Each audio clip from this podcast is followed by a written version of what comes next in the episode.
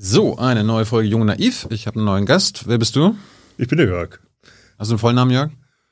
Der Jörg heißt Jörg, Vornamen. Hofmann im Nachnamen. Was machst du? Ich bin Vorsitzender IG Metall. Mhm. Nebenher auch noch Vorsitzender von Industrial Global. Das ist der globale Verband aller Industriegewerkschaften. Und das füllt aus. Was ist die IG Metall? Die IG Metall ist manchmal die offizielle, äh, das offizielle Produktplacement, die größte Einzelgewerkschaft der freien westlichen Welt mit 2,2 Millionen Mitgliedern. Mhm. Wir organisieren Mitglieder in den wesentlichen Industriebranchen von Fahrzeugbau, IT, Luftfahrt, Schienenfahrzeug, Elektrotechnik, mhm. Maschinenbau und auch nicht unbeträchtlich viel Handwerk. Also alles, was innen im Haus ist, von Heizung, Sanitär, Elektro, ist bei IG Metall organisiert. Und äh, insoweit ist es doch eine große Breite, die die IG Metall abdeckt. Warum ist die IG Metall wichtig? Weil ich glaube, es ist einer der stabilen Kräfte in diesem Land, die für soziale Gerechtigkeit nicht nur spricht und nicht darüber spricht, sondern auch dafür sorgt, mhm. mit den Möglichkeiten, die wir haben, unsere, über unsere Tarifpolitik äh, vernünftige Einkommen, vernünftige Arbeitsbedingungen zu gestalten. Mhm. Warum bist du da Mitglied geworden? Ursprünglich bin ich gar nicht Mitglied der IG Metall geworden, sondern damals der GGLF, Gewerkschaft Gewertenbau, Landwirtschaft und Forsten, weil ich hat, habe mit der Landwirtschaft meine Lehre gemacht mhm. und dann äh, studiert äh, und während des Studiums schon viel an gewerkschaftlicher Bildungsarbeit gemacht. Und dann kam die Näherung dann an die IG Metall und das wird jetzt zu weit führen, alle beruflichen Stufen dazwischen zu äh, Darüber reden erzählen. wir eh gleich. Können wir gleich mal noch erzählen. Also bin ein bisschen quer eingestiegen, aber dann jetzt doch jetzt schon seit 1987 fest beschäftigt bei der ja. IG Metall. Aber wenn ich so an IG Metall denke, Leute, die da arbeiten, das sind Leute, die noch mit den Händen arbeiten, am Band stehen, Dinge zusammenbauen. Hast du das auch mal gemacht? Habe ich auch mal gemacht. Ich musste mein ganzes Studium verdienen, das konnte ich beim Daimler machen. Mhm. Äh, aber was hast du gemacht? Am Band gestanden, mhm. montiert. Was hast du montiert? Am Pleuelstangen reingelegt, mhm. reingelegt. Jede Minute drei, acht Stunden. Und was für ein Fahrzeug war das? Das war noch der alte W 123, also mhm. der etwas kantige Daimler, der 80er Jahre, Anfang 90er Jahre. Und nach der Studentenzeit auch noch? Nein, nach der gearbeitet? Student gearbeitet, ja. Ich, also das gearbeitet nicht mehr körperlich, äh, sondern gearbeitet. Zunächst mal habe ich freiberuflich gearbeitet, habe viel an Beratungstätigkeit für Betriebsräte gemacht. Damals ganz neue Fragen wie äh, Computer kommen in die Fabrik, Computer kommen in die Büros. Mhm. Was tun wir da? Was hat es für Wirkung? Wir sind dagegen wir sind dagegen oder kann ich sie nicht vielleicht sogar nutzen? Ist sie vielleicht manchmal auch gar nicht dumm, blöde Arbeit abzuschaffen? Mhm. Äh, das sind so Themen, die damals hochspannend, auch natürlich auch notwendigerweise in Gewerk bei Gewerkschaften debattiert wurden. Und da war man froh, wenn man jemand hatte, der sich zumindest versucht hat, professionell mit dem Thema zu beschäftigen. Mhm. Wie lange gibt's denn die IG Metall schon? Die IG Metall selber ist mit dem Namen IG Metall nach dem Krieg jetzt 1949 gegründet worden. Der Vorläufer war der Deutsche Metallarbeiterverband. Mhm. Den gibt es jetzt, muss ich mal kurz hochrechnen, 128 Jahre. Den gibt's immer noch? Nee, gibt's nicht mehr, also. ist abgelöst worden. Also die, die, die Vorläuferorganisation der IG Metall mhm. wurde vor 128 Jahren gegründet. Mhm. Warum, warum musste die neu gegründet werden nach dem Krieg? Das hat ein bisschen die Folge gehabt, dass unmittelbar nach dem Krieg die Alliierten nicht zuließen, eine einheitliche Gewerkschaft in Deutschland zu gründen. Aha. Und deswegen sich mal Gewerkschaften jeweils in den, äh, in den alliierten äh, äh Räumen, also dem französisch besetzten Teil, dem britisch, amerikanischen, sowjetisch besetzten Teil gegründet haben. Mhm. Und dann erst dann 49 die im Westen, äh, damals auch schon nicht äh, in Ostdeutschland, die Westverbände äh, sich zusammengeschlossen haben zur IG Metall. Mhm. War die IG Metall immer schon die bedeutendste? Nein, Einzelgewerkschaft? ist einfach sich geworden in den 70er, 80er Jahren. Warum? Weil die Industrie enorme Beschäftigung aufgebaut hat in diesen Jahrzehnten. Wir im Übrigen damit damals auch im Zuge dessen auch einer der größten Migrantenverbände wurden. Wenn ich jetzt einfach mal einen Anteil von Migrationsangehörigen innerhalb der Gewerkschaftsmitgliedschaft sehe, weil viele Migranten gerade in der äh, im Fahrzeugbau, im, im Stahlbereich äh, als äh, Gastarbeiter damals äh, hierher kamen. Ach, die türkischen Gastarbeiter wurden IG, IG Metall-Mitglieder? Die wurden IG Metall-Mitglieder, die erste, ja. erste Welle Italiener, Spanier mhm. auch. Also das war schon, und da war Gewerkschaft, glaube ich, und ist bis heute äh, ein, ein, hat enorm Integrationsleistung mitgebracht, weil da unter Kollegen bist du halt gleicher unter gleichen. Äh, und mhm. äh, da kann, hat Gewerkschaft viel beigetragen, den zugewanderten Kolleginnen und Kollegen Heimat zu bieten. Hey Leute, politischer Journalismus muss nicht kommerziell oder öffentlich-rechtlich sein. Podcasts müssen nicht durch grässliche Werbung finanziert sein. Jung Naiv ist der beste Beweis dafür. Damit das so bleibt, unterstützt uns einfach finanziell. Danke vorab und jetzt geht's weiter. Sagst du, ihr seid die größte einzige Gewerkschaft der westlichen Welt. Wie groß seid ihr denn? Wie viele Mitglieder habt ihr? Wir haben 2,2 Millionen Mitglieder. Die sind alle aktiv? Die sind nicht mehr alle? alle aktiv. Aktiv sind knappe 1,6 Millionen. Da, es gibt dann natürlich viele Senioren, es gibt Studierende, es gibt äh, Praktikanten, also im konkreten Arbeitsverhältnis liegen sind etwas weniger wie 1,6 Millionen. Aber warum, warum zählt ihr jetzt die Senioren noch mit dazu? Auch weil sie Mitglied sind. Ja und, aber für die kämpft ihr ja nicht mehr. Doch, für die treten wir schon ein, was das, das Thema der Sozialpolitik angeht, etwa auch die Frage der Rentenpolitik und der gerechteren Verteilung. Das ist schon auch Teil unseres Mandatsziels, das wir sehen, uns zu diesen sozialpolitischen Themen zu äußern. Aber ich, du hast recht, ich sag mal, der Kern, mit dem wir Tarifverträge erstreiten können, das sind die knappen 1,6 Millionen Mitglieder. Und wo, wo sind die alle, also wo, wo sind da die meisten, in welchen Industriegebieten beschäftigt? Die meisten sind im Fahrzeugbau, also Hersteller und Zulieferer. Das ist äh, davon die meisten bei den Zulieferern, gar nicht bei den Herstellern. Mhm. Äh, dann Maschinenbau ist der nächste große Bereich. Dann kommen dann doch relativ kleinere Branchen, äh, die ungefähr gleichgewichtig sind wie die weiße Ware, also Kühlschränke äh, oder mhm. das Thema Schienenverkehr, also Schienenfahrzeugbau, Luftfahrzeugbau, Schifffahrt, maritime Wirtschaft, mhm. äh, IT-Firmen äh, und immer zunehmend mehr äh, reine industrielle Dienstleistungsbetriebe, äh, etwa im Bereich der Entwicklungsdienstleister. Mhm. Rüstungsindustrie hatte ich auch noch. Rüstungsindustrie ist auch, gehört auch dazu, ja. Das verteilt sich dann teilweise auf die anderen Branchen, weil mhm. äh, maritime Wirtschaft ist auch in Deutschland nicht wenig an Rüstungsindustrie dabei. Ja. Falls ihr Fragen habt an Jörg, her damit. Hans ist da, kommt am Ende mit den Zuschauerfragen an dich. Während, äh, wenn ihr 2,2 Millionen Mitglieder habt, dann macht ihr, wie viele Einnahmen generiert ihr denn so? Wir generieren im Jahr ungefähr knappe 600 Millionen. Was macht ihr damit? Der Mehrzahl geht zurück an unsere regionalen Einheiten. Also wir sind Gott sei Dank, haben wir nicht wie andere Gewerkschaften den Zwang gehabt, uns aus der Fläche zurückzuziehen. Das heißt, wir haben über 150 Büros in Deutschland verstreut. Mhm. Äh, da sind hauptamtliche Kolleginnen und Kollegen tätig, um jetzt zusammen mit Betriebsräten, gewerkschaftlichen Aktiven dort die Politik vor Ort zu steuern. Mhm. Das ist der große Teil. Dann geht ein Teil rein in äh, Unterstützungsleistungen, die wir haben, also etwa Streikausfallgeld, das wollte ich fragen, so eine Kriegskasse habt ihr auch noch? Das ist, die ist auch da, die muss auch mal wieder bedient werden und aufgefüllt werden. Wie, wie, wie viel steckt da drin so?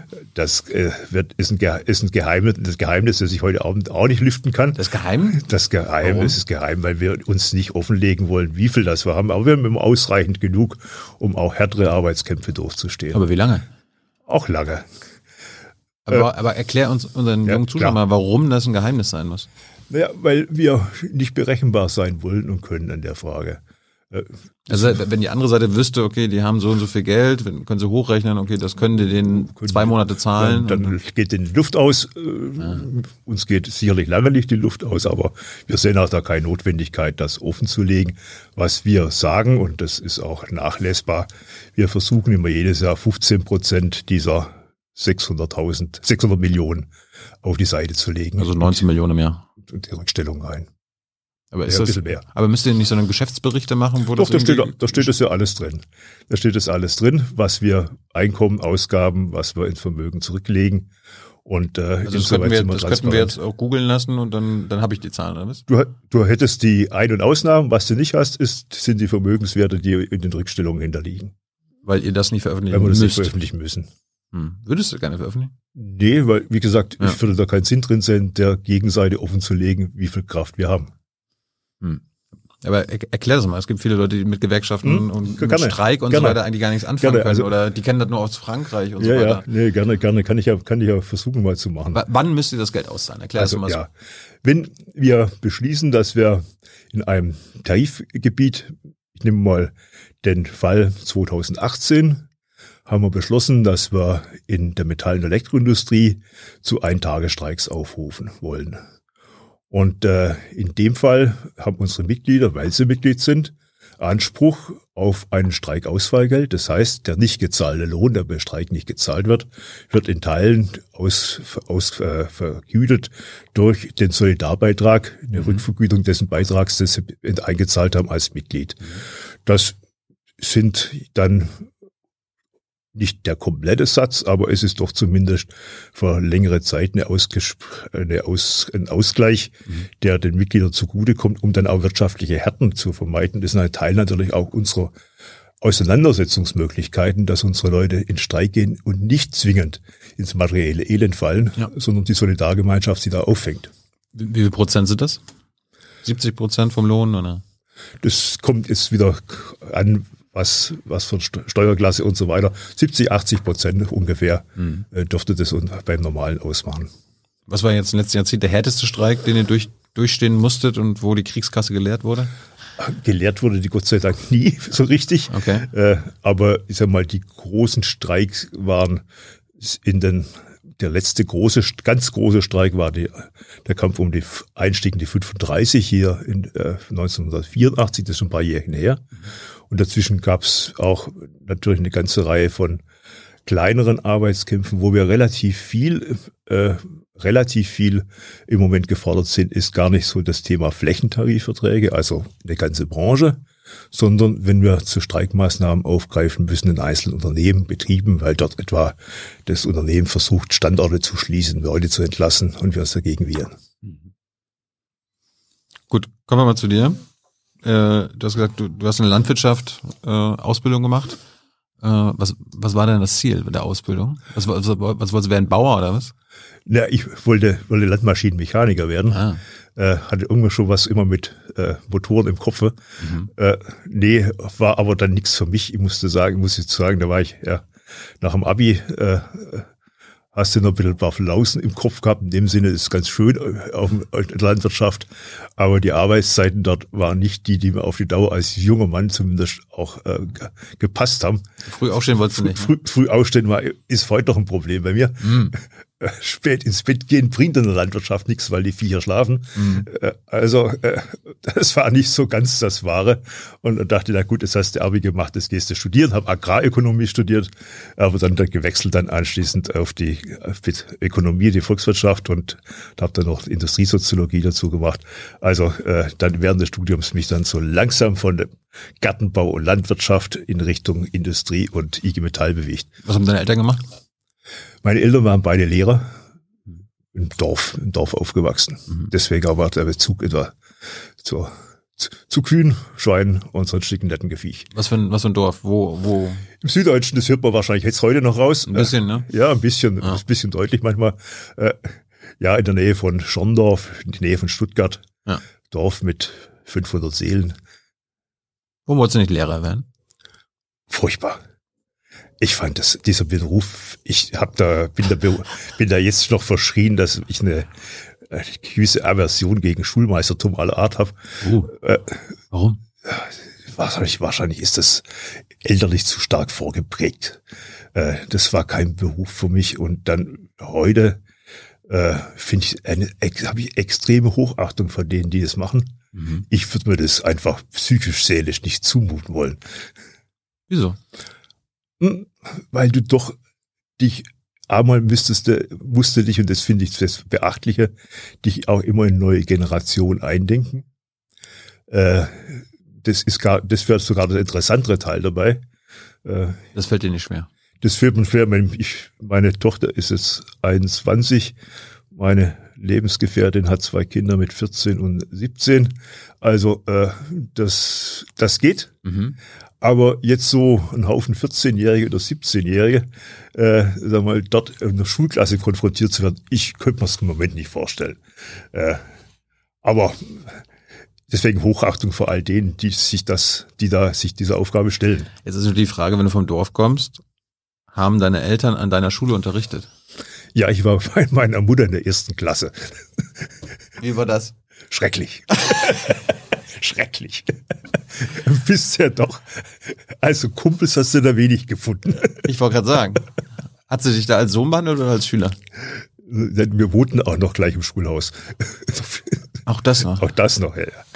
Also, äh, da kann ich dir sagen, nee, wünsche ich keinem. Und war dann Gott froh, als dann in der zweiten Klasse dann ein ganz normaler Lehrer da war. Oh Gott, oh Gott. Und, äh, was haben deine Eltern zu deiner Zukunftsplanung gesagt? Dass du eben nicht Lehramt studieren willst? Ach, ich bin früh von zu Hause weg und habe dann doch meine Zukunftsplanung selber entschieden immer. Warum bist, warum bist du weg? Wenn du Abi mit 18, 19 gemacht hast, dann ja, bist, du doch, bist vor, du doch lange. Hab bevor, ich bin vorher schon mal geflüchtet. Was? Echt? Ja. Und dann halt nebenher gejobbt die ganze Zeit. Bist geflüchtet von zu Hause? Ja, das Dorf war mir zu eng. Wo bist du denn hingeflüchtet? Ach, in die nächste Stadt. Viel weiter war das nicht weg. Aber immerhin. Immerhin, da fuhr noch, der, der letzte Bus fuhr um 19 Uhr.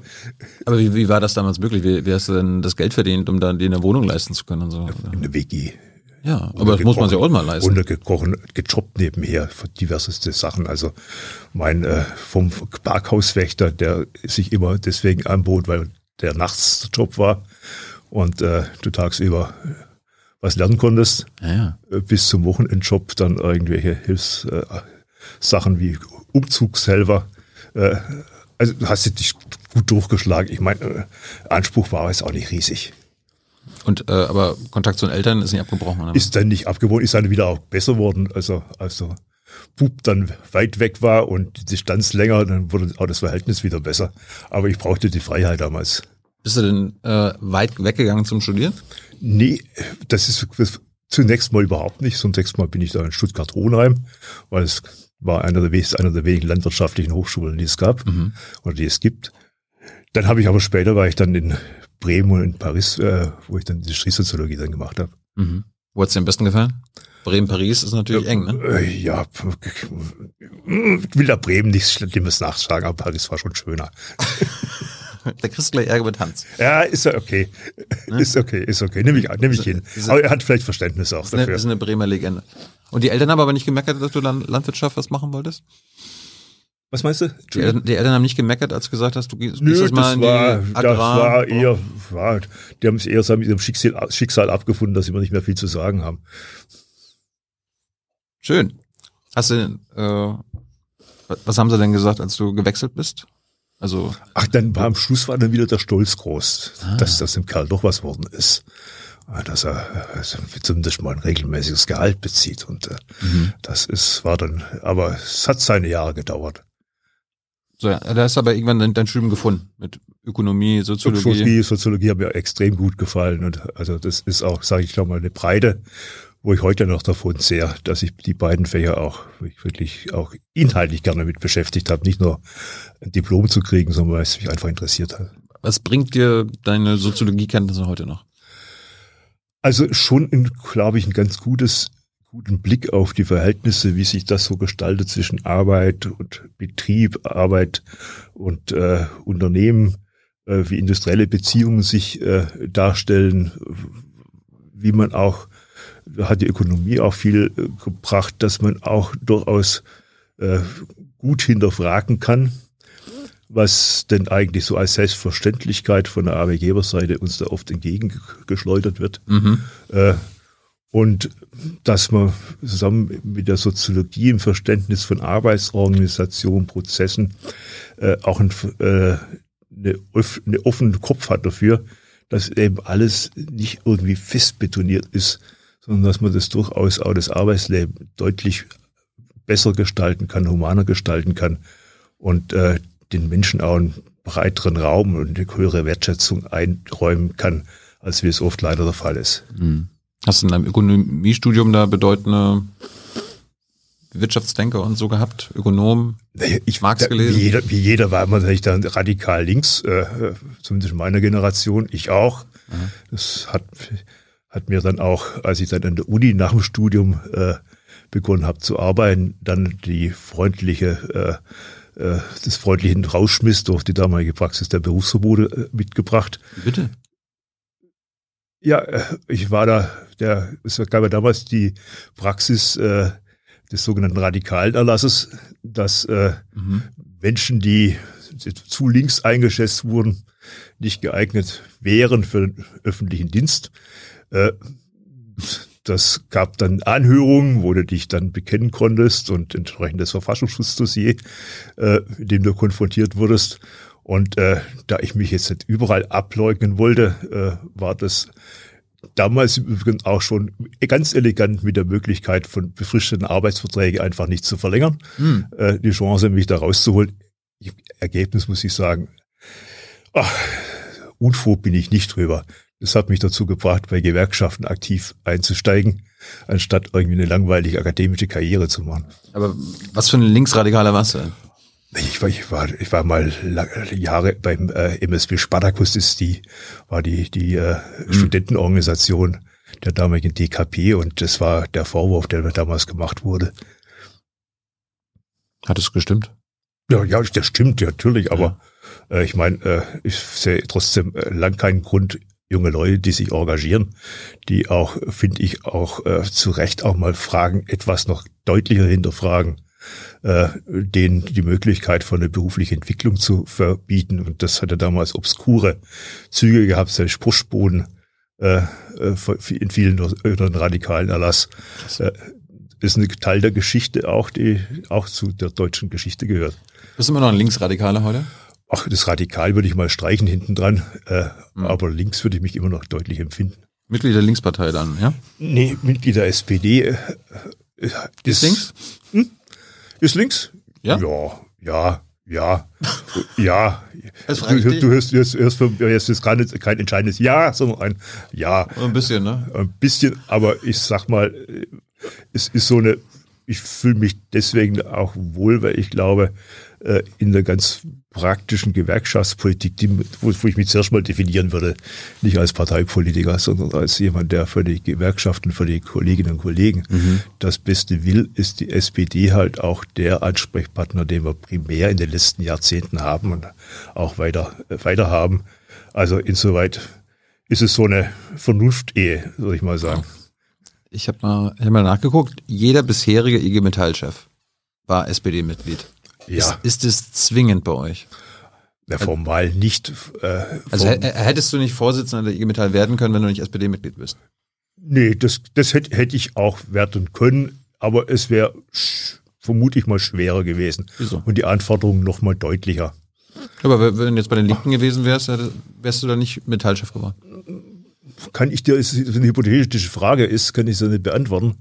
Äh, Im Moment, wir haben ja, jetzt wenn ich jetzt mal unsere zweite Führungsriege angucke, sind da, glaube zwischenzeitlich Links, Linksparteimitglieder haben wir dabei, Grüne haben wir dabei. Äh, wir haben auch immer noch ab und zu mal einen Schwarzen dabei. Äh, also CDUler. Ja, ich dachte gerade, ja. Hm, hm. Was nicht geht, ist AfD, gar nicht. Warum? Weil wir mit rechtsradikal auch auf unsere Geschichte und unserer, unseres Erlebens Lebens äh, als Gewerkschaften, äh, sowohl in der Nazizeit, aber auch unserer festen Überzeugung, dass äh, Rassismus und äh, Ausgrenzung keinen Platz in dieser Gesellschaft haben. Dass dieses Wertegerüst macht das nicht verträglich. Hm. Aber jetzt ähm, irgendwann braucht es mal einen Nachfolger für dich und Nachfolgerin. Das heißt, es kann auch dann Linker oder ein Grüner sein das entscheidet bei uns in der Gewerkschaftstag. Es gibt da keine Vorauswahlverfahren. Also man kann sich bewerben mhm. und natürlich wird man werden in der Regel die kandidieren, die auch ein bisschen Erfahrung haben in der Führung der IG Metall. Und wie ich gerade sage, äh, da haben wir im Moment alle Parteifarben vertreten, äh, was die zweite Reihe angeht. Die Nähe zur Sozialdemokratie halte ich persönlich für wichtig, aber das ist mein subjektiver Eindruck, mhm. meine subjektive Einschätzung, weil es einfach auch Netzwerke und Möglichkeiten eröffnet, äh, wo du dann auch wirksam Politik beeinflussen kannst. Kann ich Mitglied der IG Metall sein und gleichzeitig AfD-Mitglied? Das kannst du, weil wir auch keine Gewissensprüfung machen. Ich habe dir gerade eben meine eigene Geschichte gesagt, das gilt für mich grundsätzlich. Aber wenn du dich äh, rassistisch, abgrenzend im Betrieb oder öffentlich äußerst, hast du keinen Platz in der IG Metall. Aber solange ihr nicht wisst, dass da jemand AfD-Mitglied ist. Wir können da nicht in die Hirne schauen. Aber du konntest ja sagen, äh, liebe IG Metall-Mitglieder, die in der AfD sind, bitte verlasst uns. Wir haben, äh, im, wir haben keine gute Erfahrung mit äh, so, so Formen von Unvereinbarkeitsbeschlüssen im Sinne von der, das, wer einer da ist, darf er nicht. Sondern ich glaube, wir tun, wir beobachten und wir beobachten. Wir, wir schauen drauf, was machen die Menschen. Und natürlich haben wir eine klare Position, auch zu Themen, die in keinem Fall mit der Position der AfD irgendwie übereinbar sind. Mhm. Und wenn jemand trotzdem Mitglied der IG Metall ist, erstens mal ist das äh, ein Punkt, wo ich sage, hm, warum bist du dann? Mhm. Und zweitens, wenn du er sich dann aber in dem Sinne auch äußert, dann ist auch bei uns die Toleranzgrenze vorbei. Das heißt, wenn es, keine Ahnung, Metallarbeiter gibt, der Nazi ist, solange der sich nicht wie Nazi äußert, kann er bei euch Mitglied sein. Wir machen keine Gehirnwäsche. Im Sinne von, wir sehen auch nicht in die Gehirne rein. Ich, ich, ich frage, weil der EVG-Chef ähm, Hommel. Die, der EVG hat eine andere, hat ja eine andere Position. Ja. Da wundere ich mich, warum ihr ja, ja. den nicht habt. Du, weil ich glaube, das EVG ist es auch immer noch stark, stark geprägt, auch dadurch, dass sie äh, nun halt als Staatsbetrieb äh, im Staatsbetrieb unterwegs sind. Mhm. Äh, ich kann jetzt nicht äh, unsere 100.000 äh, Metallerinnen, Metaller, äh, die etwa in, aus Gebieten kommen, wo die AfD überproportional vertreten ist, des Hirns kennen will ich auch gar nicht. Für mich zählt, was die Menschen machen und tun. Und da gibt es Grenzen und die Grenzen werden auch eingehalten. Wenn ihr jetzt mitbekommt, angenommen, du siehst das in der Zeitung, ein ja. Bild oder so, wo IG Metall-Leute bei Querdenken mitlaufen da, oder bei da, Pegida. Dann würden wir handeln. Dann würden wir handeln. Ah, ja. Ich habe mal, das hat mir einiges an Hasstiraten und auch äh, äh, nicht, nicht freundlichen Mails äh, gebracht, äh, ge, geäußert mich auf dem letzten Gewerkschaftstag, wer hetzt, der fliegt. Und das bleibt auch so. Aber wir machen es an dem Handeln fest. Gut, zurück zu deinem Studium. Ich hatte gefragt, ob du dich auch mit Ökonomie und Denkern beschäftigt hast. Hast du dich mit Marx beschäftigt? So Natürlich. linker Radikaler? Natürlich hast du dich das Kapital vorne und hinten gelesen. Alles gut. Das heißt, du hast auch gelernt, was die Rolle einer Gewerkschaft ist. Ja, das habe ich, wobei der Marx da uns vielleicht nicht ganz so weiterhilft, weil er, sagen wir mal, die Arbeiterbewegung in ihren ersten Anfängen begleiten konnte. Das stimmt. Aber er hat, er hat den Kapitalismus beschrieben. Er hat den Kapitalismus beschrieben und das gab ich, sage mal, diese die Widersprüchlichkeit von Arbeit und Kapital und äh, das äh, das Kapital und das kapitalistische System tendiert Menschen und Natur auszubeuten, äh, sind äh, Aussagen, die finde ich immer heute noch äh, haben hohen Stellenwert und sind auch weiter durchaus für eine Analyse von Gesellschaft mehr wie hilfreich. Hm. Das heißt, wer ist für euch als Gewerkschaft der Gegner in unserem kapitalistischen System? Der, der Gegner, das, das, der Gegner im Sinne, wer wird immer der sein, der die Interessenslagen der Arbeitenden, was ihre Arbeits- und Lebensbedingungen angeht, zugunsten seiner eigenen Profitorientierung in Frage stellt, der wird immer wir, auf der anderen Seite sein. Ja, ist mir klar, aber wer ist das auf der anderen Seite? Das sind, das sind, in der, sind in, jetzt im, heraus, im herausgebildeten System der industriellen Beziehungen, die wir heute haben, mhm. sind es die Arbeitgeberverbände, mhm. die dann als Tarifverband, man kann es ja wohl sagen, auch als Tarifpartner, weil wir haben ja nicht nur ständig Konfliktlinien, sondern auch teilweise äh, brauchen wir, haben wir beide in Zeiten ins Interesse, dass wir das, was an Regeln im Arbeitsleben gilt, an die Jetztzeit angepasst wird. Äh, das sind die Verbände, Mhm. Das sind auch einzelne Unternehmensentscheidungen, wo wir keinerlei, äh, keinerlei, äh, Sicht, keinerlei Sicht auf Arbeitnehmerinteressen erkennen können, wo Entscheidungen über Standausschließungen, über Entlassungen getroffen werden. Äh, dann kann es auch mal ein einzelnes Unternehmen sein, wo ich sage, das ist jetzt der Punkt, da wo wir Konflikt fahren müssen, mhm. äh, wo auch äh, die Gegnerschaft mehr wie offen ist. Ich frage das, weil das ist ja eine grundlegende, grundlegende Angelegenheit und gerade in Deutschland sind Gewerkschaften ja jetzt irgendwie, wir, wir erleben ja wenig Streiks im Vergleich zu anderen äh, europäischen äh, Staaten. Wie erklärst du das eigentlich, dass wir so wenig streiken im Vergleich zu anderen Staaten? Also ich habe da da ich ja auch gleichzeitig noch Präsident von Industrial Global bin, habe ich ein bisschen einen Blick drüber, mhm. wo es, wie es woanders wo im Globus ist. Ich will jetzt mal gar nicht auf den globalen Süden schauen, sondern auf die Länder rings um uns. Hm, was ist einmalig in Deutschland? Das ist es, dass wir nach dem Krieg aus Angst vor, sagen wir mal, des Ausuferns der äh, des, des sozialistisch, des sozialistischen Gedankengutes äh, das Instrument der Mitbestimmung eingeführt haben als eine instanzierte Form von Wirtschaftsdemokratie. Mhm. Kleinform. Aber vieles wird einfach mit nach festen Regeln zwischen Betriebsräten und Arbeitgeber ausgehandelt. Mhm. Das ist alles zwangsweise innerhalb der, des Friedenspflichtes. Ein Betriebsrat kann zum Streik aufrufen, aber viele Fragen des Arbeitslebens, die in anderen Ländern nur im Konflikt gelöst werden können, mhm. können wir im Rahmen der, der Mitbestimmung äh, in einem einigermaßen ausbalancierten System ausgehandelt werden. Ein Grund. Mhm. Der zweite Grund, äh, wir sind mitgliederstark. Das heißt, ich sage mal, die Organisationsstärke der IG Metall äh, ist schon deswegen für Arbeitgeber abschreckend, weil wir handlungsfähig sind mhm. und deswegen der Versuch auch zu Lösungen zu kommen auf beiden Seiten und uns naturgemäß, weil wir in der Regel Forderungen stellen, ja. äh, von den Arbeitgebern auch vorhanden ist. Äh, das Interesse an großen industriellen Konflikten ist auf der Gegenseite nicht ausgeprägt. Äh, der dritte Punkt, wo ich sehen würde, ist der, dass wir, ja, so bin ich fest überzeugt, zumindest ist unser Wollen, äh, wir Fragen auf die Tagesordnung bringen, die in die Zukunft weisen, nicht beharren, sondern Themen aufgreifen, die nach vorne weisen und wo sich auch kein Arbeit, Geber letztendlich drücken kann, damit mhm. zumindest mal versuchen, Antworten zu formulieren. In, bei Gewerkschaften, die alleine darauf angewiesen sind zu verteidigen, ja. ist der Konflikt naturgemäß dann immer etwas härter und klarer.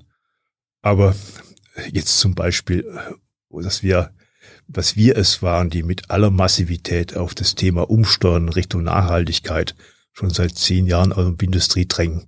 Äh, das bringt uns natürlich auch in die Vorhand, weil das erstens mal zivilgesellschaftlich hocheinflussfähig ist und äh, Arbeitgeber, die sich da bis dato lange Jahre gesträubt haben, mhm. nun halt auch in die Defensive kommen. Oder dass wir das Thema mobiles Arbeiten nur mal schon seit Jahren nach vorne drängen, äh, wo viele noch äh, an der Anwesenheitskultur festgehalten haben, äh, die äh, viele Unternehmen äh, bis heute teilweise prägt, jetzt mit Corona in die Luft geflogen ist, äh, weil Homeoffice halt erzwungener, erzwungene Realität wurde. Mhm. Äh, also das sind Punkte, also beispielsweise, wo ich finde, äh, das trägt dazu bei, dass die IG Metall nun halt vorne auf der Welle versucht zu schwimmen, gesellschaftliche Themen zu äh, anzusprechen und auch Lösungsvorschläge zu machen. Wenn, wenn, wir, wenn wir alles gleich mal durchgehen, wie, ja, wie progressiv ihr wirklich seid. Ja, ja. Ob das stimmt. Ja, machen wir einen Faktentest. Ja, ja.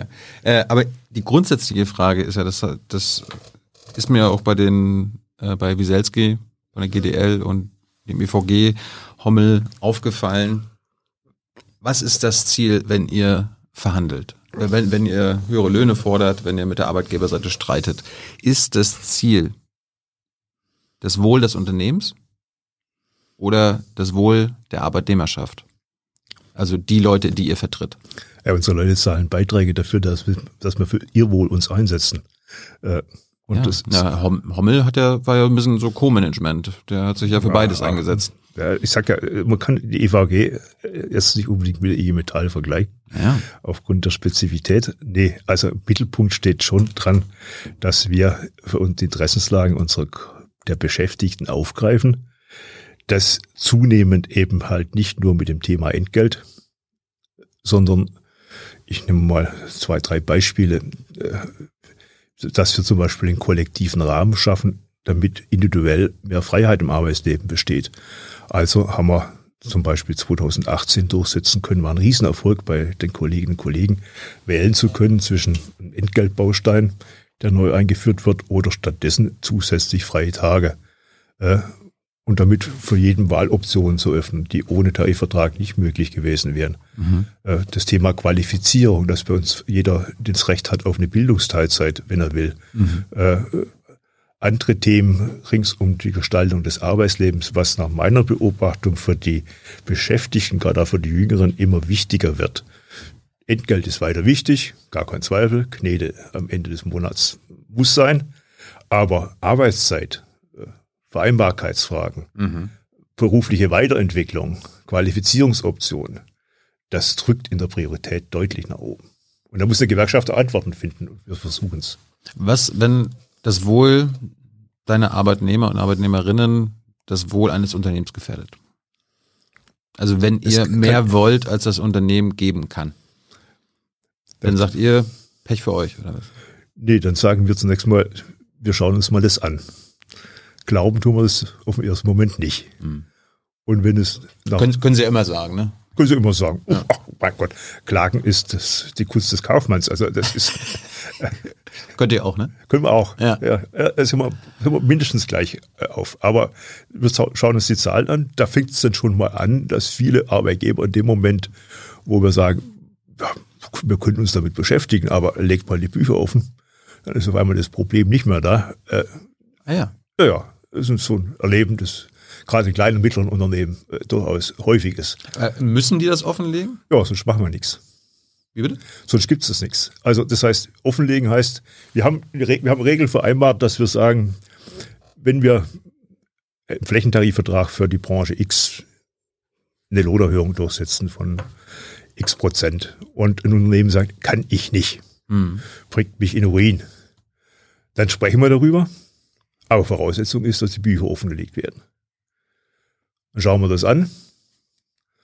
Gibt es nicht Alternativen? Muss man wirklich ans Geld der Kollegen? Ist nicht vielleicht doch noch ein bisschen Eigenkapital da, die Familie oder wer auch immer? Mhm. Äh, jo, und dann sind wir auf der Ebene. Und wenn es dann wirklich so ist, dass nachweisbar existenzielle Themen stehen, dann finden wir auch immer Lösungen, mal temporär äh, etwa vom Tarifvertrag abzuweichen, um dann nach ja, Zeitraum X wieder auf den Stand zurückzukommen. Mhm. Aber dann auch bitte mit Maßnahmen, dann mit Maßnahmen hinterlegt. Was bringt, mit welchen Investitionen kommt das Unternehmen aus der Situation raus? Und äh, was, was muss, muss es verändern im Produktportfolio? Wir haben ja dann Chancen nach vorne. Wir stellen die Frage auch zwischenzeitlich sehr, gar nicht allein, weil die Arbeitgeber drängeln, sondern wir haben jetzt gerade im letzten Tarifabschluss äh, die, die Tür aufgebracht für, wir nennen es mal Zukunftstarifverträge. Wir stellen die Frage ganz offensiv, weil wir halt feststellen, dass viele Arbeitgeber in den Tag reinleben, ich sag's mal so, äh, weil die Aufträge da sind mhm. und sich keine Gedanken machen, welche Investitionen brauche ich dann, damit ich morgen auch noch am nachhaltigen ökologischen Markt ja. oder im digitalen Umfeld realisieren kann und das ist natürlich Wabonspiel mit Beschäftigung in den Betrieben. Aber warum tun die das nicht? Kurzfristiges Profitinteresse oder was? Ach, solange, solange die Aufträge da sind, solange die Erträge da sind, brauchst nichts machen. Brauchst nichts machen. Und ja. Investitionen kosten Geld. Das geht irgendwo ab. Äh, das ist aber, aber die wissen doch auch, wenn ich jetzt investiere, habe ich in ein paar Jahren was davon. Ja, aber, viel, aber wir haben immer noch viele, viele, die das nicht machen. Äh, viele, viele, die einfach nicht, ich sag's bewusst. Aber das ist, doch, das ist dann auch wieder kein guter Kaufmann, oder? Na, nein, das ist einer, der kurzfristig denkt. Einer, der nur, sagen wir mal, von Bilanz zu Bilanz sich voranhangelt ja. und nicht in Perspektive. Und deswegen ist es so, dass muss nicht, möchte da nicht alle über den Kampf scheren. Es gibt auch welche, die viel nach vorne denken, auch kleine und mittlere. Aber es gibt halt leider zu viele. Wir haben jetzt letztes Jahr nochmal äh, die, die Beschäftigten befragt. Erkennst du bei deinem Unternehmen und beim Beschäftigten, bei deinem Arbeitgeber eine Strategie, wie er sich dem Thema Digitalisierung, wie er sich dem Thema nachhaltiger Umbau stellen will. Mhm. Über 50 Prozent sagen, nee, kenne ich nicht, weiß, kenne ich nicht. Äh, ja, und da müssen wir ran. Ach, du Scheiße. Da müssen wir ran. Ja. Also deswegen ist die Gewerkschaft an der Stelle, auch an der Stelle eine Kraft, wo erstmal befähigt, dass unsere Kolleginnen und Kollegen vor Ort die Fragen stellen und dann auch hilft, mhm. aus gestellten Fragen dann auch Politik abzuleiten. Und äh, ist, finde ich, gerade äh, man muss da auch, es gibt da sicherlich Restriktionen, die man auch beachten muss.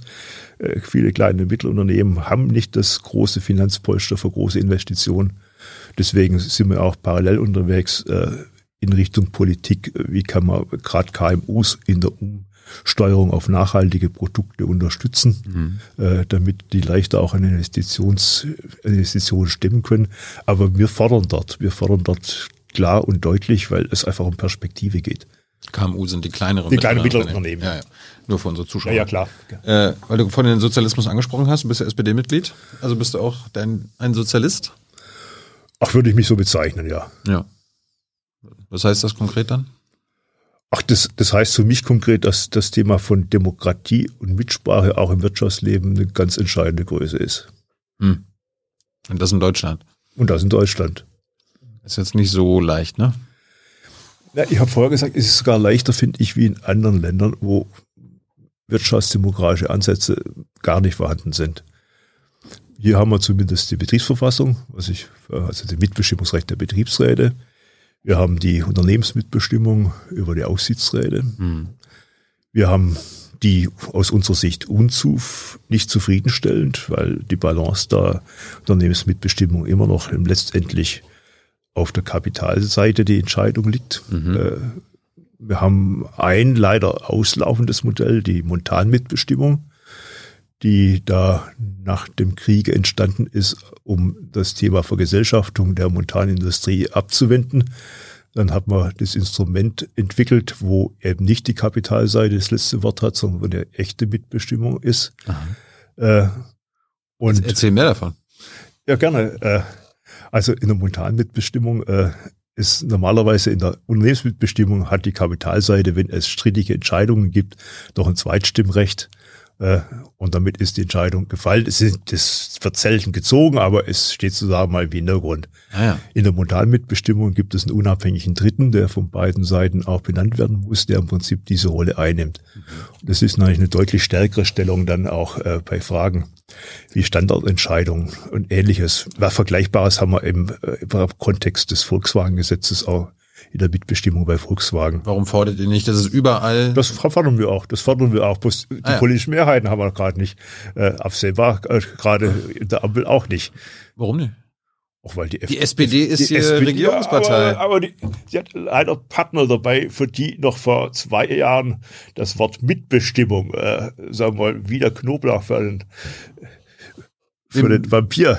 Wie meinst du da? Kannst du konkret werden? Oh, ich denke, unsere Freunde, unsere Freunde, die, die Ampelkoalitionäre der FDP, mhm. äh, die ja äh, mit Mitbestimmung hat sich leicht geändert, weiß nicht warum, aber äh, in der Vergangenheit gar nichts anfangen konnten. Im Prinzip haben wir jetzt eine Ampel, die Arbeitgeberseite mit der FDP und die SPD ja. soll die Arbeitnehmerseite repräsentieren, oder? Ja, aber es wird halt nicht abgestimmt, sondern es wird ausgewogen und abgewogen und mhm. Äh, deswegen, wir haben jetzt. Ja, aber die SPD ist ja die größte Partei in, dem, in, deswegen, der Konstellation. Hab, deswegen eigentlich, müsste, müsste da immer die Arbeitnehmerseite Deswegen habe ich auch Erwartungshaltung, dass da gerade im Bereich äh, der aus der Veränderung der Mitbestimmung äh, was kommt und weil wir brauchen. Aber steht ja nichts im Koalitionsvertrag. Steht so Fakt, steht, steht ein, ein, ein Satz drin, der ist beliebig weit interpretierbar, hm. dass äh, das äh, Betriebsräte-Modernisierungsgesetz nochmal äh, evaluiert werden muss über seine Wirksamkeit.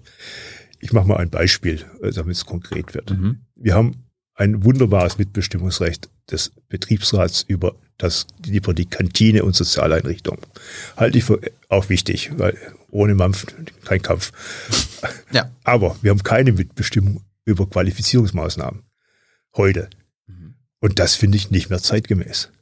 Aber muss der Arbeitgeber nicht wissen, wo der Arbeitnehmer geschult werden soll? Was er braucht? Wenn er, das, das sollte es wissen, er will es aber oft nicht wissen. Wir haben heute keine vernünftige Personalentwicklung. Vielleicht noch in oberer Führungsebene. Hm. Aber für den normalsterblichen, gewerblichen Kollegen oder Angestellten gibt es nichts. Wir haben keine Überlegung, welche Qualifizierungsangebote brauche ich, etwa vom Menschen und Beschäftigte, wo ich sehe, deren Job wird nach vorne kritisch, brauche ich das noch? Brauche ich nicht in vier, fünf Jahren komplett andere Qualifikation? Mhm. Was mache ich jetzt? Weil sollen die in die Arbeitslosigkeit rennen und ich suche dann Fachkräfte irgendwo anders? Mhm. Oder mache ich nicht vernünftigerweise jetzt die Schritte mit den Leuten zusammen, sich, uns, sich zu überlegen, wie komme ich von A nach B äh, innerhalb der Beschäftigung? Äh, das sind für, aus meiner Sicht verdammt wichtige Fragen, weil es Hunderttausende jetzt gerade im Kontext dieser großen Strukturumbrüche betrifft. Aber wir haben dort keine Mitbestimmung der Betriebsräte. Der Betriebsrat kann dann mitbestimmen, wenn der Arbeitgeber was macht. Aber ob er was macht, liegt weiter ihm alleine. Warum, warum sagst du als größter, größter Gewerkschafter hier der Welt, der einzige Gewerkschaft der Welt, warum sagt ihr nicht einfach, wir gehen auf die Straße und bringen die Ampel dazu, uns hier diese Montanmitbestimmung zu geben? Also weil, wenn, weil ihr, wenn ihr alle gemeinsam auf die Straße ja. geht, dann, dann steht das Land still. Ja, es ist bloß nicht so einfach, gerade ist ein relativ für den Kollegen abstraktes Thema wie Mitbestimmung so auf den Punkt zu bringen. Ja, aber das ist ja dann, dann dein Problem, das denen zu erklären. Ja, aber mit Erklären allein kommst du äh, nur bedingt weiter. Ich halte es, wir machen es ganz praktisch äh, andersrum und damit, glaube ich, kriegt man ein Gefühl für die Notwendigkeit, indem wir die Fragen in den, in den Unternehmen zuspitzen, indem wir die Arbeitgeber fordern, macht das. Und das erleben, dass dort wir an Grenzen stoßen oder allenfalls über eine hohe auch Konfliktfähigkeit die Grenzen überwinden können, das bewegt, das bewegt das Bewusstsein dafür, dass vielleicht eine institutionelle Weiterentwicklung der Mitbestimmung, nehmen wir das Thema Modalmitbestimmung oder mehr Rechte für die Betriebsräte, äh, ein wichtiges Thema ist. Meine Erfahrung ist, das sind doch, sagen wir, institutionelle Themen, wo den normalen Beschäftigten zunächst mal nicht berühren, sondern erst dann berühren, wenn er sieht, was hat das praktische Auswirkungen auf meine Arbeit, meine Perspektive. Ja, aber dann, dann müsste das den runterbrechen und sagen, hier, am Ende bringt uns das allen was. Natürlich versuchen wir auch. Wir haben jetzt eine Initiative Mitbestimmung gestartet, wieder mal vor der Bundestagswahl, genau weil wir sehen, wir müssen an den Punkten nach vorne kommen, äh, weil das die Balance in, bei dieser Umbruchssituation, in der wir mittendrin stehen, sonst nicht gewahrt bleibt. Mhm. Und da haben wir für sich zwei äh, Hebel. Der eine ist, den, der ist, den können wir autark einsetzen. Das ist unsere Organisationsmacht, unsere Konfliktfähigkeit. Da brauche ich keinen Gesetzgeber dazu. Mhm. Und die andere ist, dass der Gesetzgeber diesen Zweig für Mitbestimmung weiterentwickelt in Richtung, ja. ich will Frieden. Ja. So, und Jetzt, da, da habe ich, ja, hab ich ja gefragt, warum, ja, warum pusht ihr so, zwei nicht? Und jetzt mache ich, jetzt mache ich, machen wir ganz bewusst auch mal eins, nämlich die Konfliktfähigkeit in solchen Zukunftsfragen auch herzustellen. Weil das gibt am meisten Druck, auf, bin ich überzeugt, auf die Frage zwei, macht es nicht Sinn, auch Mitbestimmung weiterzuentwickeln. Vollkommen richtig, dass wir beides aus meiner Sicht machen müssen und auch jetzt nochmal zugespitzt auf die Tagesordnung setzen. Ich, was, wie gesagt, meine Erfahrung ist, man muss es sehr exemplarisch machen, wo Grenzen der Mitbestimmung heute sind, so als abstraktes Kräftespiel äh, der Mitsprache von Betriebsräten, das kommt bei den Kolleginnen und Kollegen nicht an. Ja, aber ihr könntet ja sagen, liebe Bundesregierung, wenn wir bis 2023 nicht diese Montan-Mitbestimmung deutschlandweit haben, dann machen wir hier Generalstreik oder sowas. Auch das sage ich dann nur, wenn ich sicher bin, man kriegt das hin. Warum? Du kannst Weil, ja nicht, also wenn man nur Sachen fordert, wo man weiß, dass das irgendwie nee, kommt. Nee, nee, nee, nee, nee, nee. nee. Das, also wir, gehen, wir gehen da schon äh, viel Wagnis ein, wenn wir Forderungen in den Raum stellen und die Erwartungshaltung der Leute damit auch bestimmen. Und dann brauchst du doch eine gewisse Sicherheit, dass das so gut verankert ist, dass du anschließend auch die Menschen und die Beschäftigten hinter dir hast, auch hinter dir, wenn es zu einer Konflikt um Durchsetzung kommt. Und da, äh, sagen wir, jetzt will ich da jetzt nicht so wie der, der zum Pragmatiker geläuterte Radikale erscheinen, aber äh, ich hatte zu Beginn meiner gewerkschaftlichen Engagements auch eine klare Anforderung, was diese Gewerkschaftsspitze denn eigentlich zu machen hätte. Mhm. Äh, Nämlich? Genau das, was du sagst. Äh, einfach mal einen Tisch, auf den Tisch hauen ja. und sagen, wenn das nicht, dann dann. Ohne euch geht nichts. Aber das Bewusstsein, ohne euch geht nichts, den Beschäftigten zu vermitteln, das ist nicht von aber wie, wie, wie schwer kann das sein? Ja, es ist, es ist schwer, es ist schwer. Deswegen, Jörg, Jörg, darum geht man doch in die Gewerkschaft. Man geht um die Gewerkschaft, die Mehrzahl unserer Kolleginnen und Kollegen gehen in die Gewerkschaft, um, das, um zu sagen, ich brauche vernünftige Arbeits- und Lebensbedingungen, sorgt mal dafür. Dann hört es aber auch schon auf an der Frage. Schön. Äh, weißt du, und deswegen ist es so schwierig, so komplexe Fragen wie, was muss ich tun im Institutionengeflecht, damit, wie kann ich Mitbestimmung, was muss ich in der Mitbestimmung verbessern, bei, zu verankern bei den Menschen. Meine Schlussfolgerung war, weil ich deine Fragestellung ja vollkommen teile, ist, dass wir müssen das erlebbar machen, warum Wirtschaftsdemokratie, warum Mitbestimmung wichtig ist. Und das können wir nicht hoffen auf den Gesetzgeber, sondern wir machen es jetzt, indem wir selber handeln. Und das Beispiel Zukunftstarifverträge ist ein Beispiel, wo wir das auch praktisch umsetzen. Hm. Wann hast du dein Diplom gemacht? Oh Gott, Hilfe. Äh, 1982 war ich im Studium, glaube ich, fertig, oder 83. Das ist genau die Zeit, wo die sogenannte neoliberale Ära begonnen hat. Mhm. Und was, wenn ich was mit dem Neoliberalismus in unserem Land, in Europa, in der westlichen Welt verbinde, dann unter anderem Union Busting. Mhm. Also die Schwächung und auch die Verhinderung. Äh, von, Thatcher. Ja, ja. Aber es war, ist ja hier auch in gewisser Weise genau. so. Äh, Kannst du uns was drüber erzählen? Wie, wie, wie hat der Neoliberalismus die Gewerkschaftslandschaft in Deutschland verändert? Er hat zunächst mal gar nicht in Deutschland unmittelbar auf die Gewerkschaften gezielt, sondern auf die Arbeit, auf den Arbeitsmarkt und infolge die Prekarisierung des Arbeitsmarktes. Mhm. Der Aufbau des Niedriglohnsektors, der Aufbau von Leiharbeit, anderer prekäre, prekäre Beschäftigungsformen, viel Befristung, sachgrundlose Befristung, das ist ja alles in der Zeit auch mit entstanden. Mhm. Und das ist eine Schwächung von Gewerkschaften. Weil Gewerkschaften leben vom Selbstbewusstsein der Kolleginnen und Kollegen und das ist ein anderes, wenn ich einen festen Arbeitsvertrag habe, als wenn ich morgen darauf angewiesen bin, was mein Chef zu mir sagt, geht's weiter oder nicht. Ja.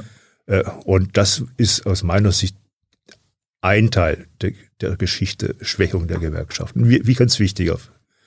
Äh, der zweite Punkt ist auch der, dass wir nach der Wiedervereinigung auf eine Situation stand, kam, dass in Ostdeutschland faktisch keine Tarifbindung bestand. Äh, das heißt, Gewerkschaften waren teilweise hm, aus, hatten ja, gar, die IG Metall hatte gar keinen schlechten Ruf, aber nach der, mit der Zerschlagung der gesamten Industrien äh, in den Jahren bis 93, 94 war da faktisch nichts mehr da. Und das, was neu entstand, war ohne Tarifbindung und oft auch ohne gewerkschaftliche Einflussnahme, ohne Betriebsräte. Das musste jetzt sehr mühsam über die Jahre aufgebaut werden wieder. Ein zweiter Punkt, wo... Aber das ist ja Wahnsinn, ne, dass in den 90ern das möglich war. Ja, ja, war, war. Äh, und das war im Prinzip ein zweiter Punkt, wo ich sage, wo wir auch bis heute dran äh, dabei sind aufzuholen. Mhm. Mit, durchaus mit Erfolg, aber es ist mühsam. Und dann kam, weißt du, erinnerst du dich auch noch dran, an Ende der 90er Jahre, da waren schon wieder Sozialdemokraten dran. Mhm, deine SPD. Meine SPD, die damals mich äh, wirklich auf eine Beweisprobe gestellt hat, äh, nicht nur mit der Frage der Agendapolitik, sondern vorgeschaltet mit dem zugespitzten Thema, wollen wir nicht die Tarifautonomie und die Macht der Gewerkschaften aushöhlen, mhm. indem wir betriebliche Bündnisse für Arbeit zulassen. Das heißt, äh, jenseits der Gewerkschaften sollten Betriebsräte auf einmal mitbestimmen, äh, wenn es um Entgelt, um Arbeitszeit oder ähnliches geht, wohl wissend, dass die im kürzeren Hebel stehen sind, weil sie keine Streikfähigkeit haben. Mhm. Und diese, das war der dritte Versuch, glaube ich, äh, wenn ich mal so drei große Schritte hin zum Thema, was heißt Schwächung der Gewerkschaften in dieser Zeitphase benenne, mhm. Äh, waren das die drei prägnanten äh, Parameter. Gibt, gibt es denn in Deutschland sowas wie Union Busting? Ja, Also gerade. Also das Arbeitgeber vers versuchen allem, zu verhindern. Vor allem, wenn es um Betriebsratsgründungen geht. Genau. Dann wird massiv. Da gibt es auch in der Zwischenzeit eine spezialisierte Anwaltskanzleienlandschaft. Ah ja? ja, ja, die da Arbeitgeber berät, was kann ich tun über Formalfehler, über das Rauskündigen von Kollegen, die die Nase mal rausheben. Äh, und äh, wie, wie, wie kann das überhaupt heutzutage noch legal sein? Es ist nicht legal, aber es wird gemacht. Ja. Und deswegen halten wir es auch für ganz wichtig, dass was, das ein Punkt, der im Koalitionsvertrag jetzt drinsteht, dass es auch als Offizialdelikt in Zukunft gilt. Das heißt, die Staatsanwaltschaft muss ermitteln, äh, wenn dort Verdacht besteht. Weil bisher lag es dann an denen, die ja. verfolgt wurden, zu hinterlegen und zu beweisen, warum sie sich verfolgt fühlen. Das kann ja nicht, kann nicht, kann nicht funktionieren. Ah. Jetzt ist die Staatsanwaltschaft, wenn, ein, wenn eine Anzeige wegen äh, Junenbusting äh, besteht, zumindest so lese ich den Koalitionsvertrag, äh, soll es ein Offizialdelikt werden. Das heißt, die Staatsanwaltschaft muss ermitteln. Das wäre schon mal ein riesiger Schritt nach vorne. Ich kenne, ich meine, ich habe in den letzten Jahren mir einige Dokus angeguckt, ähm, vermehrt natürlich aus, aus Amerika, wo es auch um Union Busting geht. Bestes Beispiel ist mal Amazon, äh, so, ein, so ein Warenhaus wo dann Amazon sich, also Bezos Leute da alles Mögliche aus, aus den Ärmel schütteln und Dinge behaupten, wie so ein Betriebsrat der, der Arbeiterschaft schaden kann. Das ist ja eigentlich irre. Und die Leute, jetzt letztens gab es sogar auch eine Abstimmung, die glauben mhm. denen denn das auch noch. Ja, aber das, das, sind halt Profis, das sind richtig, also auch manipulativ profi, professionell unterwegs. Müsstet ihr dann nicht quasi in Deutschland den potenziellen Opfern dann auch Profis an die Seite stellen und sagen, machen, sobald wir das sehen, machen wir das auch. Ja. Das ist ja einer der, also wir haben äh, eine, sowas wie eine, so eine schnelle Truppe, äh, die dann auch wirklich auch professionell Hilfe organisieren kann. Äh, man muss aber zunächst mal, wir müssen überhaupt reinkommen, spielen, das heißt von dem Sachverhalt was mitbekommen. Mhm. Äh, und dann äh, versuchen wir natürlich dagegen zu halten. Das, äh, der Druck darf man aber nicht unterschätzen, der auf die Kolleginnen und Kollegen dann ausgeübt wird. Wir können immer helfen und unterstützen. Aber äh, den Rücken hinhalten muss der Kollege, die Kollegin, die vor Ort mal sich rauswagt, um ihr seine, ihre Demokratierechte im Betrieb einzufordern. Die können wir stützen, die werden unterstützen wir auch rechtlich, auch mit einer Begleitung. Und deswegen ist auch wichtig, dass die IG Metall noch in der ganzen Fläche der Republik vertreten ist, äh, wir überall alle auf Punkte haben.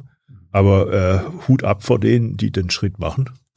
Äh, und äh, Schande über die, die immer noch meinen, im 21. Jahrhundert wären Betriebsräte was, wo äh, des Teufels sind und mit nicht lauteren, immer am Rande der Legalität, aber hochprofessionell organisierten Methoden dagegen arbeiten. Du Jörg, ich meine, das ist ja hier auch ein Unternehmen, wo du jetzt zu Gast bist. Ich meine, wenn hier irgendwann mal meine Arbeiterschaft sich organisieren will, dann will ich das auch verhindern, weil dann, das kostet mir ja Profit. Dann lässt du einfach mal die Sau raus, ja. Aber ja. dann hoffe ich, dass dann die. Dann musst mir die, die Nummer von den Anwälten angeben. Käpp ich dir, kannst du selber raussuchen, kannst du googeln. Ja. Äh, aber deine Leute können auch googeln, in welcher Gewerkschaft sie gut aufgehoben sind. Äh, Gibt es denn irgendwie so bekannte oder die beliebtesten Argumente der Arbeitgeberseite, also beim Union Busting, die, die, wo du sagst, so, das ist so gaga? Ist, zum Beispiel fängt es an mit der beleidigte Eigentümerunternehmer. Freunde, wir waren doch immer so gut miteinander. Mm. Was soll das jetzt? Ist doch Misstrauen gegenüber mich. Mm. Ja, die Moral ist Schiene. Die kann ich individuell sogar nachvollziehen, teilen, ja. Aber ist nicht rational hinten raus, weil wenn die Leute einen Betriebsrat wollen, haben sie ein Recht, einen Betriebsrat zu gründen. Das ist gar nicht die unhäufigste. Dann das Thema kostet uns ja nur. Äh, das geht von euren Verdienstmöglichkeiten ab. Das schadet dem Unternehmen, Wettbewerbsfähigkeit. Denkt mal dran. Wir sind jetzt so flexibel. Wir können uns immer auf den Kunden einstellen. Wenn du das am Betriebsrat hast, das passiert da. Der guckt auf die Arbeitszeiten. Der verbietet dir mehr Arbeit und was. Ja. Aber Schlimm. Ganz schlimm, ja. ganz schlimm. Ja. Kannst du als Arbeitgeber persönlich nachvollziehen, so was hier passieren würde. Mhm. Und äh, Argumentationskette kannst, kannst du dann erweitern. Äh, und dann kommen dann die Profis dann dazu, die dann halt mit dem Argument, die, die Rechtsanwälte, mhm. Äh, die dann weniger mit dem, mit dem Argument, warum schadet ein Betriebsrat, sondern einfach, warum schade ich dir, wenn du ein Betriebsrat willst, unterwegs sind. Ja indem sie einfach die Leute unter Druck setzen. Äh, und das geht ja bis zur Bespitzelung und äh, ja. Wenn ich jetzt mitbekomme, bei mir hier in der Belegschaft, da will, die wollen Betriebsrat gründen, kann ich dann diejenige, die da die Wortführerin ist, rausschmeißen? Wenn du es in Zukunft machst, hast du eine Staatsanwaltschaft am Hals. Ja, noch nicht. Noch nicht, aber wenn du ich jetzt machen würdest, wüsste meine Adresse, hättest du mich morgen am Hals. Yeah. Was machst du denn mit mir? Oh, ich würde das mal ganz, äh, ich würde zuerst mal deine Kollegin unterstützen, dass im Wahlvorstand auch da sitzt. Mhm. Und äh, dann musst du durchwehren. Aber jetzt mal, stimmt das denn nicht, dass quasi, wenn ich jetzt hier ein, als profitorientierter Unternehmer Betriebsrat an die Backe bekomme, dass ich dann, dass wir dann weniger Geld verdienen?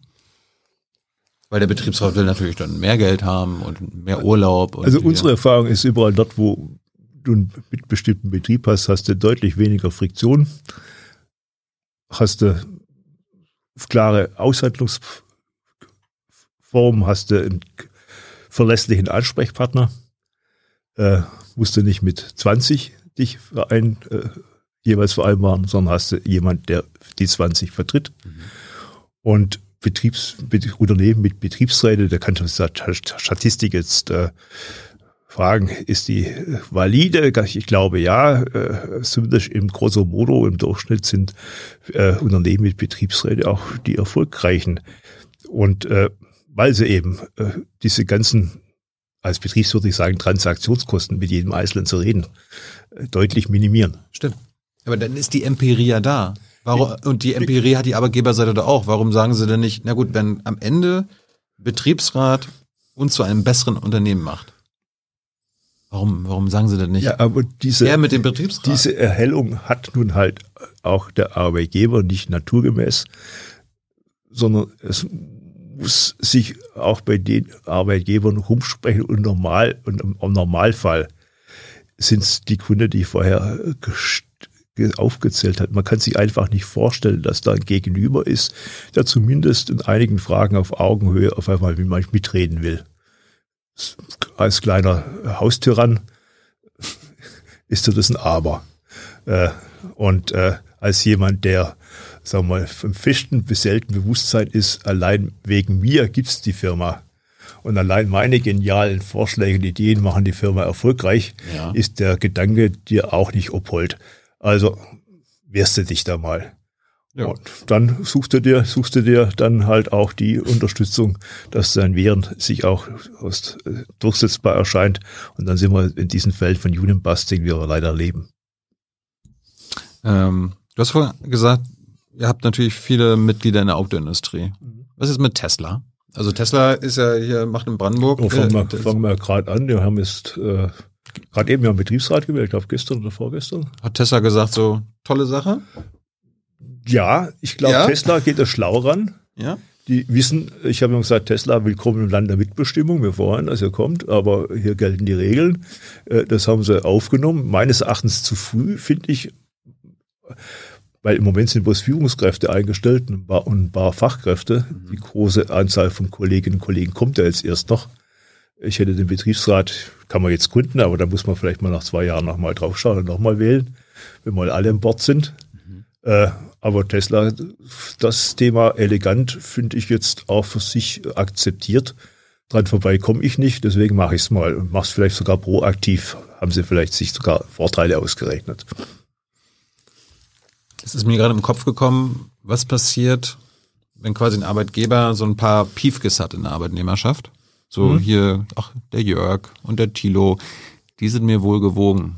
Den, äh, den gebe ich so nebenbei schwarz auch nochmal was auf die Hand. Und die gehen für mich in den Betriebsrat und tun so, als ob sie die Arbeitnehmerschaft äh, vertreten, aber machen im Grunde, stecken mit mir unter einer Decke. Ja, also das mit dem, mit dem Schwarzgeld, das würde nicht funktionieren. Wenn es also auf, meine, auffällt, ja, ja, nee, ja. das gibt's doch. Das gibt's. Das gibt's. Das gibt's, ja. Wir haben äh, teilweise einfach vom Arbeitgeber initiierte Listen. Äh, die sind, also da brauchst die riechen auch so schon gegen den Wind. Das ist, also, Woran riecht wenn, man das? Wenn die Chefsekretärin sich jetzt unter, unter Spätzle sich zum Betriebsrat auf einmal kandidiert, dann muss, fra- fragt man zumindest mal hinterher. Ich will jetzt nicht alle Chefsekretäre verdächtigen. Es gibt wirklich auch ganz engagierte Kolleginnen und Kollegen, die den Posten haben und Betriebsrätinnen werden. Aber äh, man merkt ja doch schon, woher der Wind weht. Äh, und ja, das gibt es. Es ist nicht der häufigste Fall. Und Belegschaften durchschauen das in der Regel auch ziemlich schnell. Gab es in den letzten Jahrzehnten irgendwelche Betriebsrats-Entstehungsgeschichten, wo du sagst, das muss man, das muss man mal erzählen? Also irgendwie so absurde Geschichten? Oh, jetzt stellst du mir gerade eine Frage. Äh,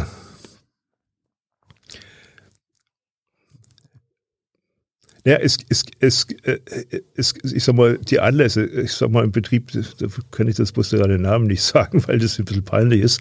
Äh, nicht für unsere Leute, äh, will ich jetzt auch nicht da. Aber äh, da war, hat der Chef die Mannschaft immer dafür gewonnen, wir brauchen keinen Betriebsrat. War, das ist eine, ist eine Engineering, Engineering-Bude, so 250 Beschäftigte. Was war der Grund der Betriebsratsgründung? Er hat sich renitent abgelehnt, einen Fahrradständer einzubauen. Das war in der Belegschaft, hat es für Unruhe gesorgt.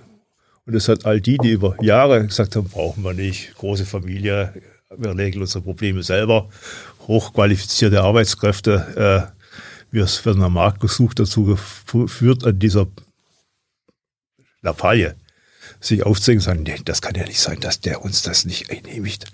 Ich brauche mal einen überdachten Fahrradständer, Ha. geht das nicht.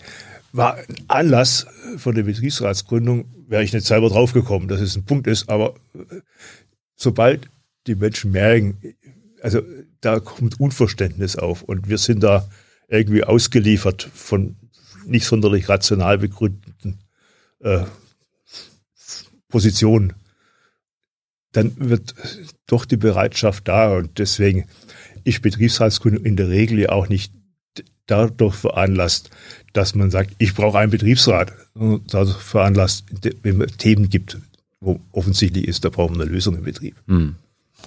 So, du hast gesagt, 82 hast du zu Ende studiert. Du bist aber erst seit 2015 IG Metall-Chef. Was ist in den 30 Jahren dazwischen passiert? Auch gearbeitet habe ich schon. Äh, ja, was habe ich gemacht? Ja. ja bist du so ein Aufstieg? War, war das so dein Karriereziel? Irgendwann werde ich Nee, äh, nee, nee. IG Metall-Chef. Ja. Und das ist. Nee, nee, nee, nee, nee. Also, weißt du, was, was ich gemacht habe? Ich habe nach dem, wie gesagt, nach dem Studium zuerst mal in der Uni gearbeitet, bis mich dasselbige äh, Verfahren ereilt hat. Äh, dann war ich selbstständig, habe äh, dort äh, vor allem Betriebsräte beraten in diesen Technologiethemen. Was Consulting oder? als Consul ja, Berater heißt es, aber als Consulting, Anglizismen kamen später. Äh, Und äh, die, die Honorare waren auch auf Deutsch, nicht auf Englisch. Und äh, Hat sich nicht so wirklich gelohnt. hat sich nicht so ganz gelohnt, war dann auch der Lockruf, äh, mal ein festes Arbeitsverhältnis zu kriegen bei der IG Metall, die damals in den ersten Stufen waren, einmal A, sich mit den Themen zu beschäftigen, die mich ohne beschäftigt haben, und zweitens haben sie intern auch mal eine IT eingeführt. Äh, und das war dann der Grund, weshalb sie dachten, ah, nehmen wir den Hoffmann, fragen wir den Hoffmann mal, ob der nicht fest bei uns arbeiten möchte. Es war dann 87. Also ist es Hoffmann, nicht Hofmann, ja? Ich spreche mich über Hoffmann, also ich spreche mit einem, ohne Hoffnung, also mit einem F, aber, Ja, okay. aber Wissen wir ungefähr, meine Lehrereltern haben Hoffmann gesagt und die können sich ja nicht täuschen bei der Aussprache. Richtig. Also äh, gut. Ja. Äh, zurück 87, äh, dann habe ich angefangen als äh, Sekretär, nennt sie das bei der IG Metall immer noch irgendwie altertümlich, aber ist er. Äh, Du warst jetzt kein Sekretär eines Chefs oder so. Nein, Okay. äh, bist du, sag mal, ein Fachangestellter. Äh, und in der Gesch unserer, unserer Regionalstelle in Stuttgart und hatte dann, da war ich 13 Jahre lang, bis 90 und hatte da immer zwei Welten in dieser, in dieser Regionalstelle. Einerseits war ich verantwortlich für einen, einen Rand, Landkreis, Rand, Randkreis von Stuttgart mit vielen kleinen, mittleren Unternehmen. Also gerade die typischen Eigentümerunternehmen, deswegen kenne ich die Szenerie bestens. Äh, auch die Empfindlichkeiten. Auf der anderen Seite habe ich immer schon das ganze Thema Technik, Arbeitsorganisation, Entlohnungsfragen in der, in der Automobilindustrie mit begleitet. Daimler, Porsche, Bosch. Äh, wenn du in Stuttgart bist, Und soweit kennst du, ist das Spektrum zwischen kleinen und Großbetrieben mehr. Da finde ich immer eine ganz wichtige Erfahrung, dass du die Welten in der Breite kennst, vom Handwerksbetrieb hin bis zu den großen. Mhm. Gut, und dann habe ich damals äh, viel schon an Tarifpraxis gemacht. Und die IG Metall hat sich ja Ende, Mitte der 90er Jahre das Ziel gesetzt, wir müssen endlich mal diesen Unterschied zwischen Arbeitern und Angestellten beseitigen in unserer Entgeltsystematik.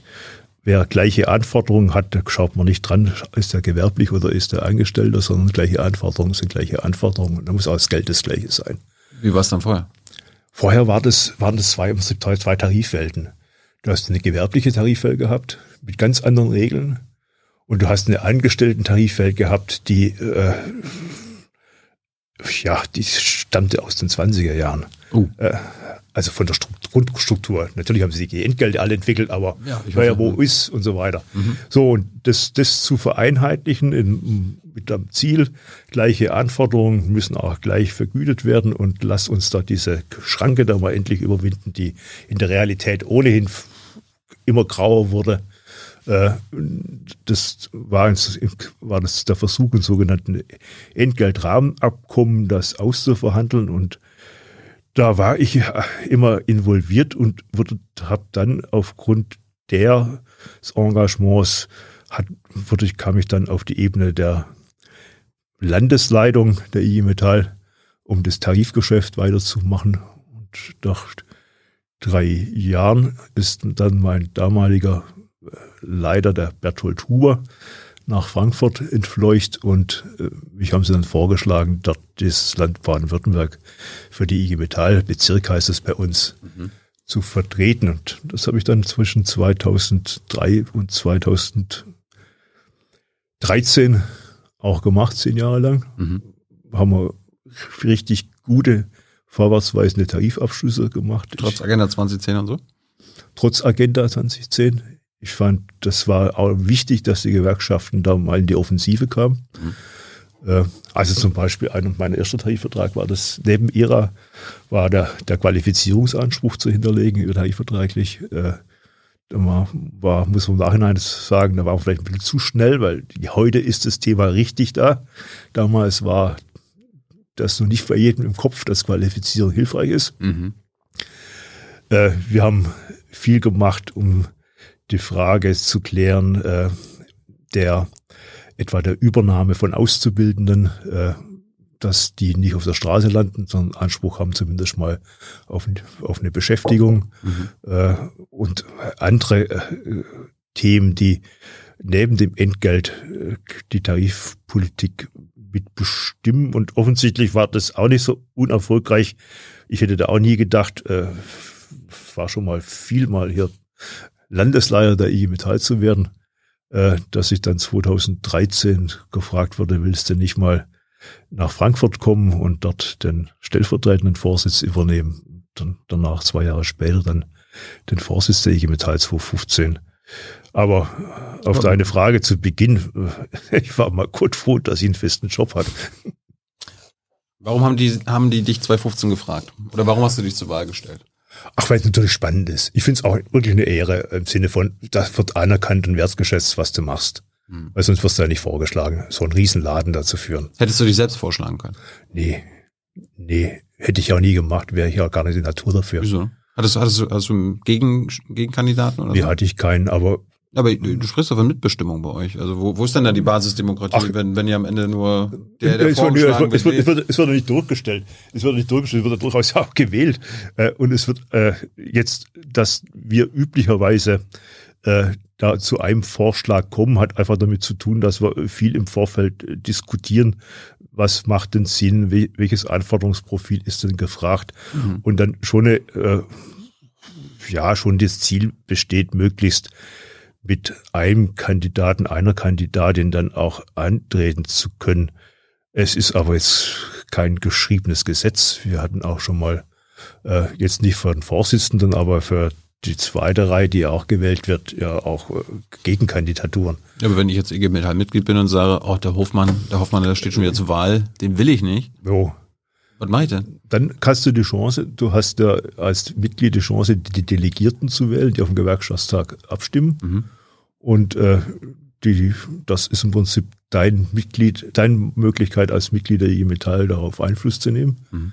Äh, und das ist bei Demokratie, direkte Demokratie bei 2,2 Millionen Mitglieder zu organisieren. Ich bin da gar nicht abgeneigt, da den einen oder anderen Punkt an Beteiligung auch mal direkter zu setzen, als nur, sagen wir, über Delegation und mhm. Repräsentation. Aber es ist natürlich schon schwierig. Aber man könnte ja Basisdemokratie machen.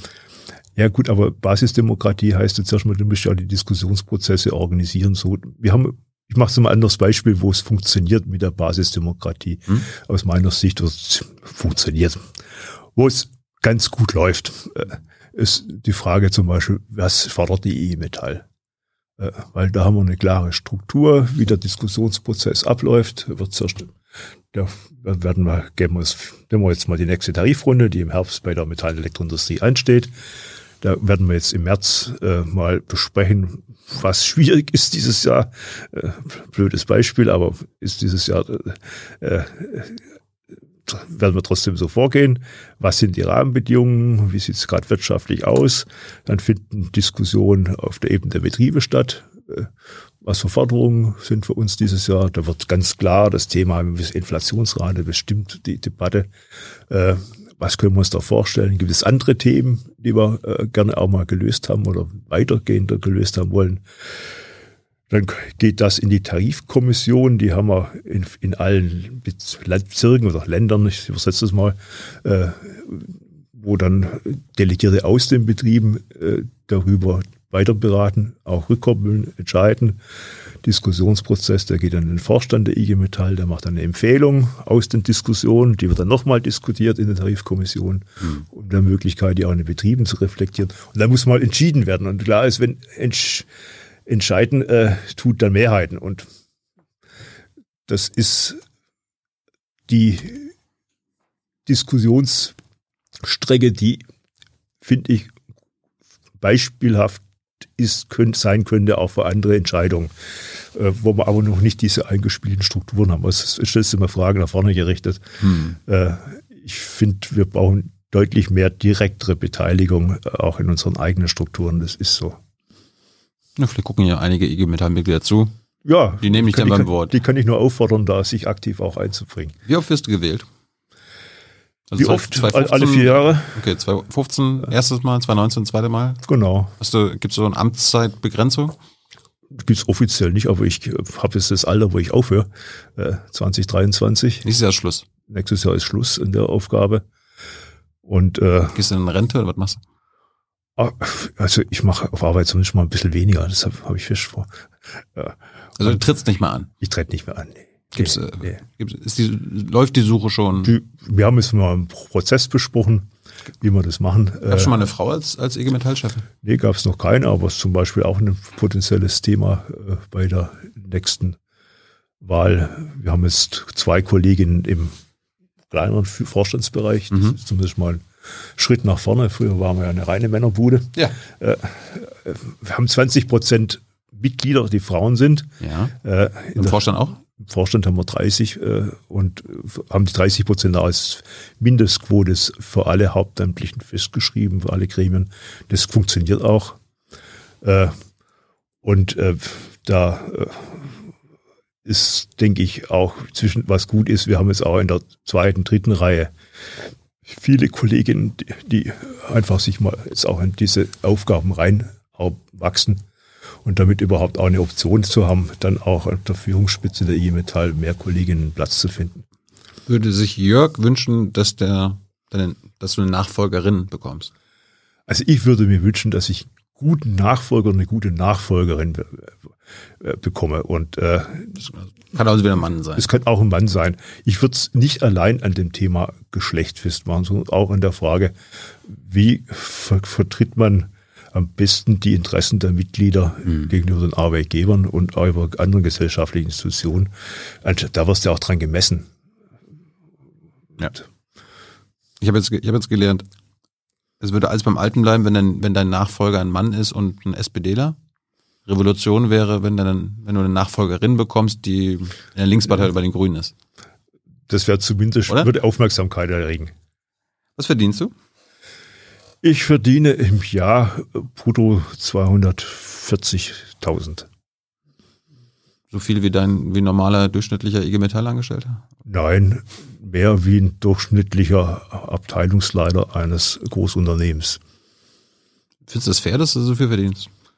Ich finde es angemessen gegenüber der Verantwortung, die du hast. Also wenn ich auch gerade, wenn ich den Vergleich mache äh, in Richtung das, was mit denen, die, ich vergleiche mich nicht mit denen, die ich verhandle, weil äh, dann wäre das ein kleineres Entgelt. Mhm. Aber wenn ich mal schaue, was ist einmal eine, was verdient ein Abteilungsleiter bei äh, unseren Großbetrieben und das ist da vierte, fünfte Hierarchiestufe, dann bin ich da ungefähr auf dem Entgeltniveau. Ja. Und äh, deswegen gehe ich da offen mit um. Hat auch bisher sich keiner drüber genervt, weil die Leute wissen, was die Leute verdienen. Wie, wie viel, wenn ich jetzt IG Metall-Mitglied bin, wie viel muss ich jeden Monat von meinem Lohn abgeben? Ein Prozent. Ein Prozent. Warum nicht zwei? Warum nicht 0,5? Weil ein Prozent hat sich bei uns sagen wir, als die Größe, haben wir auch mal zwischen den DGB-Gewerkschaften uns mal verständigt gehabt, dass ein Prozent so die, die, die Formel ist, auf die man sich verständigen kann. Hm. Das ist, finde ich auch, äh, kann man anmessen, ist ein gut investiertes Geld bei den Tarifabschlüssen, die wir raushandeln. Äh, und halte ich jetzt für angemessen. Es gibt auch keine Debatten. Also mehr zahlen will jeder ungern weniger, äh, hieße dann weniger Leistung. Äh, und insoweit äh, haben wir uns da mal auf diese 1% eingepolt. Äh, ist nicht Gott gegeben, aber ist auch nicht hinterfragt gerade. In wie vielen Aufsichtsräten sitzt du? In zwei. Welche? Bei Bosch und bei Volkswagen. Warum? Weil A, A, Gewerkschaftsvertreter in den Aufsichtsräten sitzen. Da haben wir einen rechtlichen Anspruch drauf, den sollte man auch wahrnehmen. Hm. Aber warum sitzt der IG Metall-Chef bei VW und Bosch? Weil Bosch, kann ich das sagen, kommt, weil ich aus Stuttgart meinen beruflichen Werdegang über Stuttgart gemacht habe Mhm. und dann dort schon im Bosch Aufsichtsrat war. Mhm. Äh, weil es ein, natürlich ein relevantes Unternehmen ist. Da arbeiten äh, bundesweit äh, über äh, 60.000 Menschen äh, und die IG Metaller und IG Metallerinnen sind. Gilt auch für Volkswagen, ist halt der größte Arbeitgeber in der Metall- und Elektroindustrie mit Abstand. Und äh, dort die Beschäftigten im Aufsichtsrat zu vertreten, ist, denke ich, ja, liegt nahe, dass das auch der Vorsitzende der IG Metall macht. Was gibt's da für Kohle? Da gibt es bei, nehme ich mal bei Volkswagen, um den höheren Betrag gleich zu nehmen, äh, da gibt es Kohle 200.000, die wir alle verpflichtet sind abzuführen an die Hans-Böckler-Stiftung. Ja. Das heißt, äh, ich habe den Eigenbehalt von ungefähr 10.000 Euro Ah, ja. Pro Jahr. pro Jahr. Ja. Warum müsst ihr das abgeben? Weil wir uns äh, gegenseitig, sagen wir mal, so Pflicht gemacht haben, dass die Knete nicht eingesackt wird, Die, sondern die könnten doch, die könnten doch, also de, deine Gewerkschaft könnte doch dein Gehalt sparen und einmal sagen, Jörg, nimm, nimm die Kohle aus dem aber die Idee kommt, kommt, äh, könnte man kommen, aber ich finde, die Hans-Böckler-Stiftung macht so eine gute Arbeit bei der Förderung von jungen Menschen im Studium, Mhm. über äh, die Stipendienvergabe, über Forschungsarbeit im Sinne von Gewerkschaften, dass das Geld dort angelegt ist. Übrigens habe ich auch mal ein HBS-Stipendium gehabt, als ich äh, äh, in der Industriesoziologie unterwegs war. Äh, und ich finde das gut angelegt, dass man das in die Zukunft und auch in die Forschung investiert. Warst du früher bei anderen Aufsichtsräten noch? Ich war mal bei Mahle, das ist ein Kolbenhersteller in Stuttgart. Mal bei Trumpf, das ist ein Maschinenbauer, der Lasermaschinen herstellt. Äh, war ich, ja, das, und bei, und bei, bei Mercedes war ich auch noch mal kurze Ah. Zeit. Ja. Warum nicht mehr? Auch weil dann kam der Wechsel in Richtung Frankfurt und du kannst ja nicht zwei Automobilhersteller gleichzeitig in Aufsichtsräten sitzen. Das wäre Wieso nicht? Dann, dann, dann weißt du ein bisschen Bescheid. ja, ja, ja, das Kannst du ist aber, es ist, äh, das, das zwischenzeitlich ist da so knallharte Compliance-Regeln auch nicht zu Unrecht, dass das nicht möglich ist. Hm. Wie fandst du es eigentlich, äh, fällt mir gerade ein, weil wir es immer wieder in der Bundespressekonferenz angesprochen haben, Mercedes, Daimler hat ja auch äh, zum Beispiel von Kurzarbeit, äh, von der Kurzarbeit profitiert und in dem Jahr, in dem Kurzarbeit, äh, Kurzarbeitergeld ausgezahlt wurde, schöne Profite gemacht mhm. und dann quasi an Dividenden ausgeschüttet. Also quasi das äh, Geld für die Arbeiter ein bisschen gespart und dann bei der Dividende schön rausgeholt. Andere Euro europäische Staaten haben verboten, Unternehmen, die auf Kurzarbeit setzen, Dividenden auszuschütten, mhm. die Bundesregierung nicht. Wie findest du das? Ja, zwei Ebenen der Debatte. Das eine ist das mehr die rechtliche Betrachtung. Äh, das Kurzarbeitergeld ist bei uns im Gegensatz zu anderen Ländern keine staatliche Leistung, sondern eine Versicherungsleistung. Der, dem gehen hervor Versicherungsbeiträge mhm. in die BA. Und, äh, Obwohl da auch Steuergeld reinfließt, ne? Da fällt auch Steuergeld rein, aber die Finanzierung der SGB-III-Leistungen ist äh, beitragsfinanziert. Mhm. Und insoweit ist einmal das rechtliche Argument, dass äh, wie bei jeder Versicherung, wenn ich einzahle, habe ich auch einen Anspruch auf Versicherungsleistung. Ja.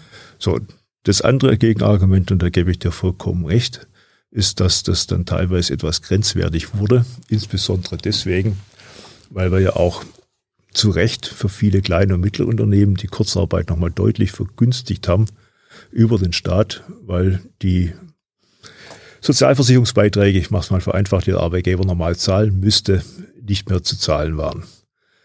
Und äh, da finde ich und habe das auch eingemahnt, dass das zu gesellschaftlich schwer verkraftbar ist.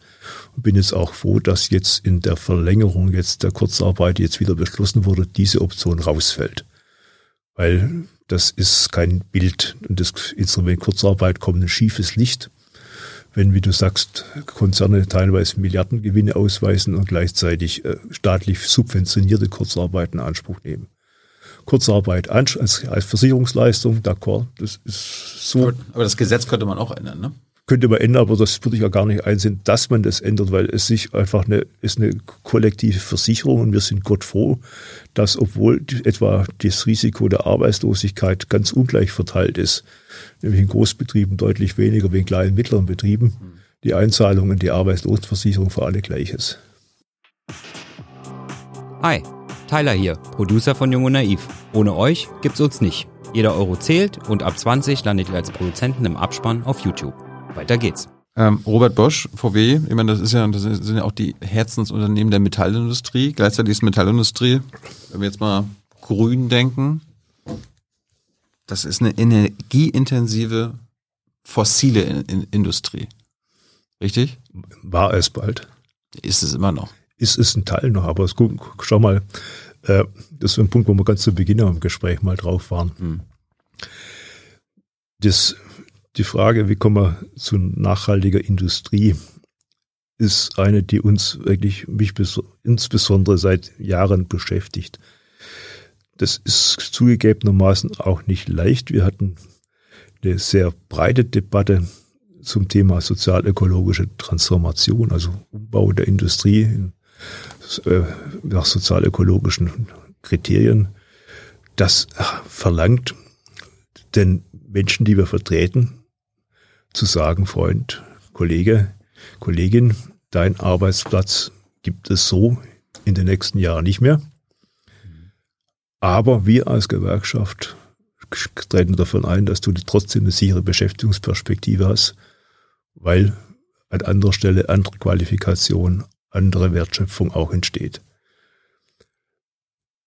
Da kannst du dir vorstellen, dass das, ich mache es mal gar nicht am Fahrzeugbau fest, weil da haben wir neben dem Thema Antriebsstränge auch noch viele andere Teile und Komponenten, die da verbaut werden. Wir das Thema Stahlindustrie fest.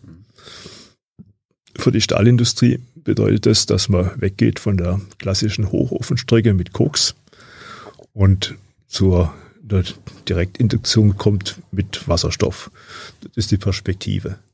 Eine Strecke, die Investitionen in Milliardenhöhe verursacht und wo man sich entscheiden muss, wenn ich das will, muss ich jetzt handeln.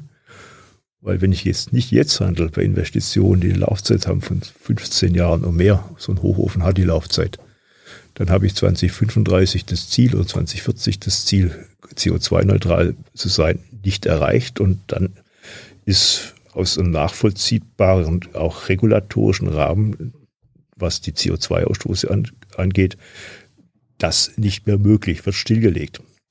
So, und jetzt ist die Kunst von uns, sagen wir mal, das auf der einen Seite einzufordern, weil die Arbeitgeber müssen auch gedrückt werden in die Richtung, haben wir da vorher gehabt. Mhm. Auf der anderen Seite die Beschäftigten zu überzeugen, Leute, das ist der richtige Weg, Veränderung ist notwendig, weil das Perspektive schafft. Äh, das ist nicht immer ganz so einfach in so einer Großorganisation, kann ich dir sagen. Äh, weil natürlich die zuerst mal, die Erwartungshaltung zuerst mal ist, sorgt dafür, dass ich in Ruhe, dass ich in Ruhe gelassen wird, bis ich in Rente bin. Ich überspitze das mal. Ja. So, und jetzt musst du sagen, nee, Freund, geht nicht. Äh, aber du bist da nicht allein, wir suchen da einen Weg zusammen. Hat mir am letzten Gewerkschaftstag auch ein paar Prozente gekostet, im Wahlergebnis. Aber es ist der richtige Weg. Da bin ich fest überzeugt. Aber ich, ich, bin, ich, ich, bin, mir ganz sicher, ob du dich da, da so, ob ihr euch da so richtig porträtiert, weil wenn du jetzt mal bei, bei der Autoindustrie, ja? da kommt mir jetzt nicht vor, dass die IG Metall da ein ähm, also der, der die, die Führungsspitze für Transformation ist, sondern dass ihr dann eher auf der Interessenseite der Arbeitgeber seid. Also ich meine, ihr, ihr habt äh, gerade in Sachen Autoindustrie den Wandel zur, zum E-Auto ja im Grunde auch bekämpft. Ihr habt die Abwrackprämie äh, noch 2.8 gefordert ja. und bekommen. Letztes äh, 2020 wart, wart ihr auch, waren viele bei euch, also führende Spitzenfunktionäre, für eine neue Abwrackprämie für Benziner. Also wenn es hart auf hart kommt, ähm, hm, verfolgt ihr dann da, die Interessenpolitik da, des, des, zum Beispiel des Benziners? Nee, da würde ich dir einfach wieder, würde ich dir gerne widersprechen oder widerspreche dir zwar zu zwei Gründen. Das eine ist, ist ein Unterschied, wie reagiert man in konjunkturellen Krisenphasen? Was macht das Sinn? Und da hat 2009, 2010 und unsere Einschätzung wäre gewesen, hätte auch äh, 2019 es geholfen, wenn man alte Karren aus dem Verkehr zieht äh, auch damit deutlich umweltfreundlichere neue Fahrzeuge in den Markt bringt und mit diesem Instrument Beschäftigung über die Krise sichert. Das ist der eine Blick. Ja, auf, dem, auf den Moment bezogen. Aber bestätigst du ja, ihr, wart, den, ihr, wart, ihr wart für eine Verbrenner. Darf, ich, darf, ich, darf ich das Argument zu Ende bringen? Ja. Es ist begründbar ausschließlich aus dem Aspekt, du hast einen konjunkturellen Einbruch und wie bewältigst du den? Die andere Geschichte ist die, dass wir ach, schon seit den 90er Jahren, da haben wir mit so einem Programmsatz Arbeit, Umwelt, Verkehr über das Thema neue Mobilitätskonzepte uns Gedanken gemacht. Und ich kann mich selber erinnern, wie ich äh, im Aussichtsrat von Daimler Anfang der 2000er schon immer eingefordert habe, Leute, macht euch auf den Weg auf das in Richtung alternative Antriebe. Schafft die Voraussetzungen dafür, äh, indem ihr euch engagiert in dem Thema Batteriezelle. Äh, guckt, dass er die Voraussetzungen schafft, dass der Markt sich entwickelt, indem er äh, das Thema Elektromobilität auch politisch einfordert. Wir brauchen das funktioniert dann, wenn eine Ladeinfrastruktur vorhanden ist. Strengt an aus eurem eigenen Interesse, dass die Energiewende klappt, weil Elektromobilität mit äh, kohleerzeugtem Strom macht auch keinen Sinn. Äh, also die Debatten haben wir intensiv geführt. Ich, wir haben die Unternehmen versucht zu drängen, zu investieren in dem Bereich. Und äh, das ist, kannst du für jeden OEM, für jeden großen Zulieferer sehr schön nachverfolgen, wer da schon immer die Forderung gestellt hat. Wir müssen Alternativen zum Verbrenner aufbauen und wir müssen das jetzt machen weil jetzt noch Brücken baubar sind für die Beschäftigten und wir können nicht bis zur Abbruchkante fahren, ja. wo das gesetzlich dann letztendlich ein Aus dasteht. Aber du würdest mir schon recht geben, also gäbe es, hätte es die Abtragprämie 2.8, 2.9, 2.10 da nicht gegeben, das wäre für die Autoindustrie jetzt im Nachhinein besser gewesen, weil sie sich dann vielleicht schneller transformiert nee, hätten. Wenn die 2.8, die Abtragprämie nicht hättest, wären Tausende von Leute entlassen worden und, und äh, Strukturen nach unten gefahren. So konnten wir mit den Beschäftigten weiterfahren und konnten haben auch die, die Chance gehabt. Und ich glaube, zwischenzeitlich hat es die Automobilindustrie ja. kapiert, äh, in, den um, in den Umbau jetzt einzusteigen, der jetzt auch doch ja, aber, mit ja, relativ aber, Geschwindigkeit die, die kommt. Nicht kapiert dank euch, sondern dank China. Wir, ich meine, ich mein, klar, klar, klar, habt ihr, klar habt ihr tausende Arbeitsplätze gerettet, ja. aber durch die Rettung eurer Arbeitsplätze haben wir ja zehn Jahre lang äh, länger Verbrenner produziert, entwickelt. Nee, ich glaube, wir hätten, wir hätten ja 2012 äh, noch gar nicht die Chance gehabt, im größeren Umfang äh, das Thema Elektromobilität nach vorne zu bringen. Du wir weißt, hatten du weißt keine. Schon, wann, du weißt, weißt schon, wann Tesla äh, gestartet ist, ne? 2.8. Ja, aber Hätte man alles machen können. Wir hatten auch 2008, 2009 den ersten Smart auf E, nein, 2012, entschuldige. Äh, wir hatten mhm. den ersten äh, Elektro, äh, was war das bei Volkswagen? War es der Polo oder frag mich nicht mehr, welches Fahrzeug das Ab war? Oder, so, oder Abwehr. Abwehr. Mhm. Äh, aber das waren ja nicht keine Stückzahl, wie auch Tesla zu Beginn äh, eine, eine kleinere Stückzahl dargestellt hat. Ich gebe dir vollkommen recht in der Frage, dass wir, dass, dass wir da nur bedingt erfolgreich waren, den Druck auf die Geschwindigkeit, die notwendig gewesen wäre, durchzusetzen. Aber wo ich mich einfach weigere, weil ich da innerlich weiß, von was ich überzeugt bin, was ich da auch mich in den Jahren dafür eingesetzt habe, ist, dass wir, sagen wir mal, auf der Beharrungsbremse standen. Nee. Äh, ja. Wir haben uns dort eingesetzt, sowohl in den Aufsichtsräten im Unternehmen. Wir haben uns auch politisch darauf eingesetzt, dass die Rahmenbedingungen verbessert werden. Und äh, insoweit äh, kann man in der Bilanz sagen, hätte alles viel schneller kommen können, aber es lag nicht an Bremsern, die auf der Arbeitnehmerseite saßen. Da kann ich, mhm. das würde ich mal für mich zumindest direkt unterstreichen. Ja, ich, ich habe ja im Vorfeld auch ein bisschen recherchiert, habe da andere Stimmen gehört, aber auch mit Fridays for Future geredet, die ja auch nicht besonders zufrieden mit euch sind. Ne? Also am Ende geht es uns ja allen darum, dass wir eine gerechte, aber auch schnelle Transformation der mhm. Industrie hinbekommen.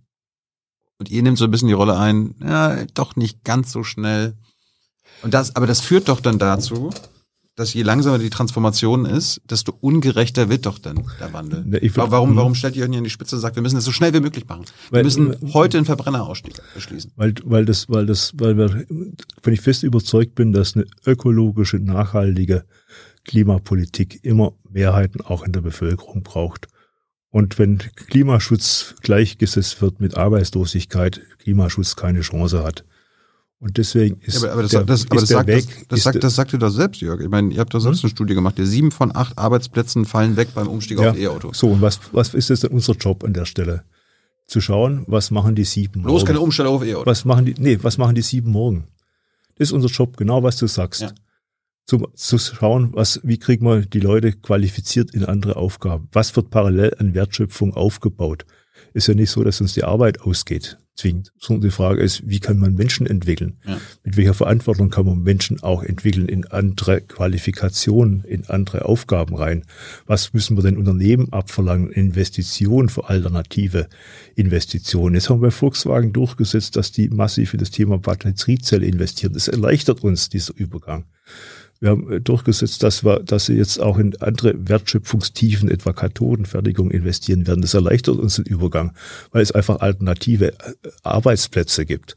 Und jetzt sozial-ökologische Transformation und nicht nur ökologische Transformation verlangt schon mit auf, beiden Strecken verlässliche Antworten zu bringen, weil sonst kommt es zu gesellschaftlichen Brüchen, die ich will keine Gelbwesten in Deutschland sehen, sondern ich will gucken, dass die, der normale Malocher. Aber dafür ist die SPD ja die politische Seite zuständig. Ja gut, wir müssen es aber mit, wir haben, wir haben die Beschäftigten bei uns organisiert und auch die haben ihre Anforderungen an uns und dort die Überzeugung zu machen, Leute, mhm. Veränderung ist notwendig, ist ein Job, den wir hoffe ich zumindest nach bestem Wollen und Können machen. Ein Job, der abverlangt, weil im Gegensatz zu Umweltverbänden, die nur einen Pol im Kopf der Zielrichtung haben, was vollkommen verständlich ist, möglichst schnell Klimaschutz, sind bei uns die Mitglieder immer in drei Rollen unterwegs. Sie sind Beschäftigte, die Interesse haben. Sie sind Bürger, die für sich und ihre Kinder eine gesunde Umwelt und ein Klima haben, das äh, die Welt nicht in, in eine desaströse Situation führt. Und sie sind Verbraucher, die eine erschwingliche und für sie leistbare Mobilität auch in Zukunft wollen. Sie sind sogar wahrscheinlich Eltern von, Eltern von, von Kindern, Kindern, und die, diese Eltern helfen dabei mit, den, mit ihrem Job den Planeten zu zerstören. Ja, deswegen stimmen uns ja da auf, weil die Eltern doch auch da fand ich jetzt auch das, die Fridays for Future für ausgesprochen für hilfreich für interne Debatten, weil sie einfach auch das Thema mal provokativ mit angestoßen haben. Freunde, macht euch noch ein bisschen ernsthaftere Gedanken. Ich will nur sagen, IG Metall muss sich mit den drei Perspektiven der Menschen, die mal da für uns arbeiten, immer auseinandersetzen. Perspektive des Beschäftigten, Perspektive des Bürgers, des, des Elternteils, Perspektive des Verbrauchers. Und dennoch sind wir überzeugt davon, dass A, sind wir nicht über, war immer der Auffassung, das kann man nicht dem Markt überlassen. Dazu braucht es Regulation. Erste Aussage, zweite Aussage, die Regulation muss so gestaltet sein, dass man die drei Perspektiven miteinander kriegt, übereinander kriegt, weil sonst Gesellschaft bricht. Und die dritte Überzeugung an der Stelle ist es, das wird auch nur gehen, indem man öffentlich wie privat deutlich auch das, was ein Reichtum in dem Land da ist, umsteuert in Veränderung und Strukturwandel. Sonst geht das nicht. Wann soll die Bundesregierung, für wann soll die Bundesregierung einen Verbrennerausstieg beschließen? Ach, faktisch ist er beschlossen jetzt. Also 2035, so sind auch die Planungen aller OEMs, die ich kenne, wird der letzte Verbrenner produziert, 2028 vermutlich der letzte entwickelt. Also die letzte. Ist das nicht zu spät? Das ist das, was im Moment erkennbar realisierbar ist, weil gleichzeitig muss ja das ganze Thema Elektrofahrzeuge hochgefahren werden. Wir sind in der Anlaufkurve, was die Produktion angeht, äh, könnten wir deutlich mehr bringen, aber die Infrastruktur ist nicht da. Ja, weil wir zu spät angefangen haben. Ja, weil wir als Gesellschaft zu spät angefangen haben an der Stelle. Auch äh, müssen wir mit der ich glaube, die IG Metall hat da einen Anteil dran da möchte ich kräftig abstreiten und verweise da, kann ich auf viele Protokolle, vieles Engagement mhm. gerade an der Stelle verweisen. Wann, wann wollt ihr Deutschland klimaneutral sehen? Wir sehen es 2040, da halte ich für ein realistisches Ziel, auch um das Thema gerade auch der, was für uns ein viel größerer Brocken fast ist als die Umstellung dem Fahrzeugbau ist, das ganze aber, Thema der Kunststoffindustrie. Mhm. Aber bleiben wir mal, wenn ihr sagt klimaneutral bis 2040. Jetzt sagst du, Verbrennerausstieg 2035 wird mhm. das letzte produziert. Du weißt auch, wie lange so ein Verbrenner fährt. Ne? Ja, deswegen, 10, 10 deswegen, halt, deswegen halte ich es auch für weiter für notwendig, dass wir es nicht nur auf das Thema Elektromobilität schaut, gerade für die Bestandsfahrzeuge. Was kann man tun? Wie kann man Bestandsfahrzeuge schneller aus dem Markt bringen? Ja, aber jetzt einfach, einfach nur mal bei der Logik. Wenn wir ja. 2035 den letzten Verbrenner zulassen, ja, auf die Straße er, bringen. acht Jahre.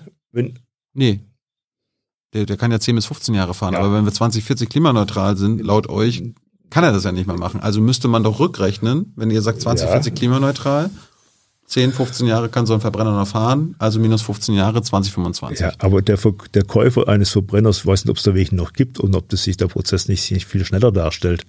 Der äh, 2035 noch einen Verbrenner kauft, weiß, dass er wahrscheinlich in der Welt einen Verbrenner kauft, wo es viel Einfahrverbote gibt äh, für Verbrennungsfahrzeuge, wo es äh, auch eine in Deutschland wahrscheinlich schon früher gar keine Möglichkeit mehr gibt, sinnvollerweise mit dem Verbrenner sich mobil zu bewegen.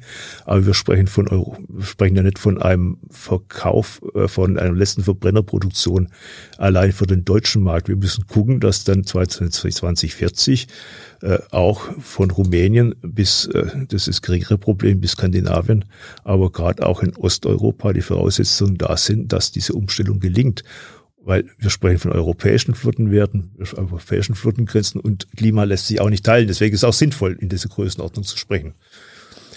Und wir, deutsche Automobilindustrie produziert nicht nur für den europäischen Markt, sondern global. Und mhm. äh, auch an der Stelle weiß ich, glaube ich nicht, dass die Geschwindigkeit überall die gleich hohe ist. Trotzdem finde ich, man muss, man hat jetzt diese Eckpunkte. Und wenn das, um das mal ganz plastisch zu machen, wir haben jetzt 2022 die Hersteller und Zulieferer beschäftigen. Das werden die ersten, die unmittelbar ganz hart betroffen sein. Ungefähr 60 bis 80.000 Ingenieure heute, die sich rings um den Verbrenner tummeln. Ja.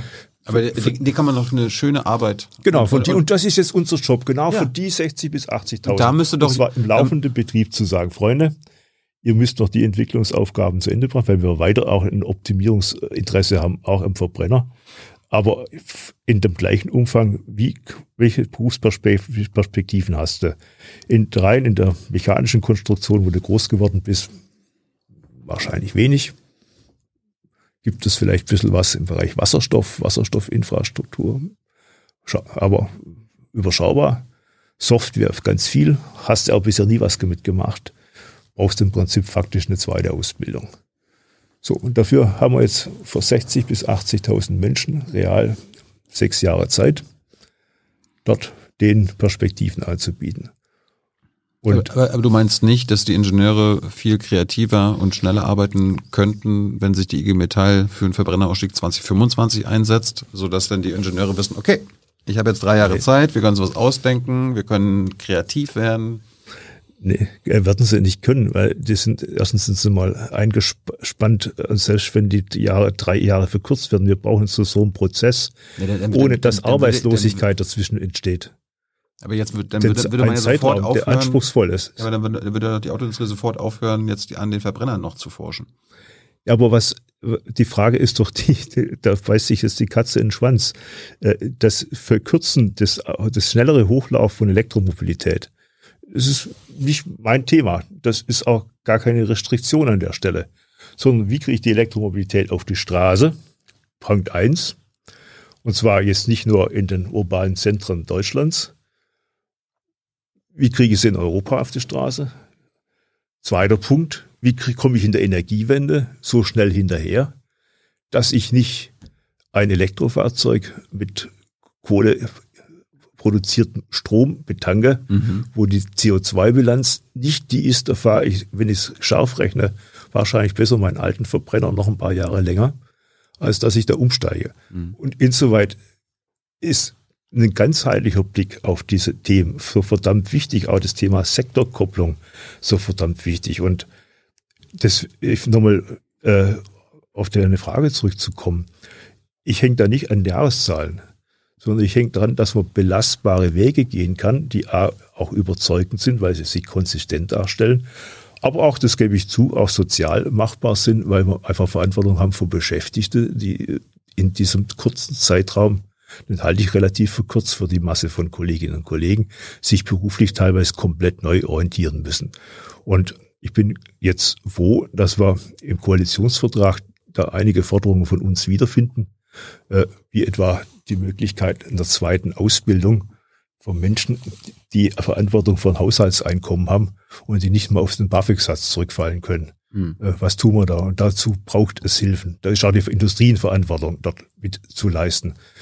Und äh, nur wir, wir haben, sind jetzt mal so weit, dass wir mal die offene Debatte, und da bin ich jetzt eher dankbar dafür, dass die Zahlen einigermaßen klar liegen, äh, weil jetzt genau dann auch in die Themen kommt, wie realisiere ich diesen Umbau auf der Beschäftigungsseite, auf der Infrastrukturseite. Mhm. Äh, und jedes anspruchsvollere Ziel ist mir lieber. Es muss bloß auch umsetzbar und konsistent sein. Was ist denn der Plan für die sieben von acht Arbeitsplätzen, die wegfallen beim Umstieg auf den E-Auto? Was ist der Stand jetzt bei der IG Metall? Was soll mit den sieben Leuten passieren? Also wir haben einerseits gibt es Möglichkeiten an neuer Beschäftigung im Bereich etwa der Elektromobilität, weil Wertschöpfung, die wir bisher nicht hatten, neu entsteht. Batteriezelle ist immer das bekannteste Beispiel. Mhm. Leistungselektronik ist ein zweites Thema. Mhm. Das heißt, es steht Neues. Da ist unser Kampf und unser Beitrag der, dass das hier in Deutschland industrialisiert wird und nicht wo Billiglohn herrscht, weil dann haben wir hier die Industriebrachen, die Bad Banks der Industrie und das Neue wird woanders, wo das Entgelt schlechter, die Arbeitsbedingungen schlechter sind, äh, aufgezogen. Das ist, dann geht die Rechnung nicht auf. Mhm.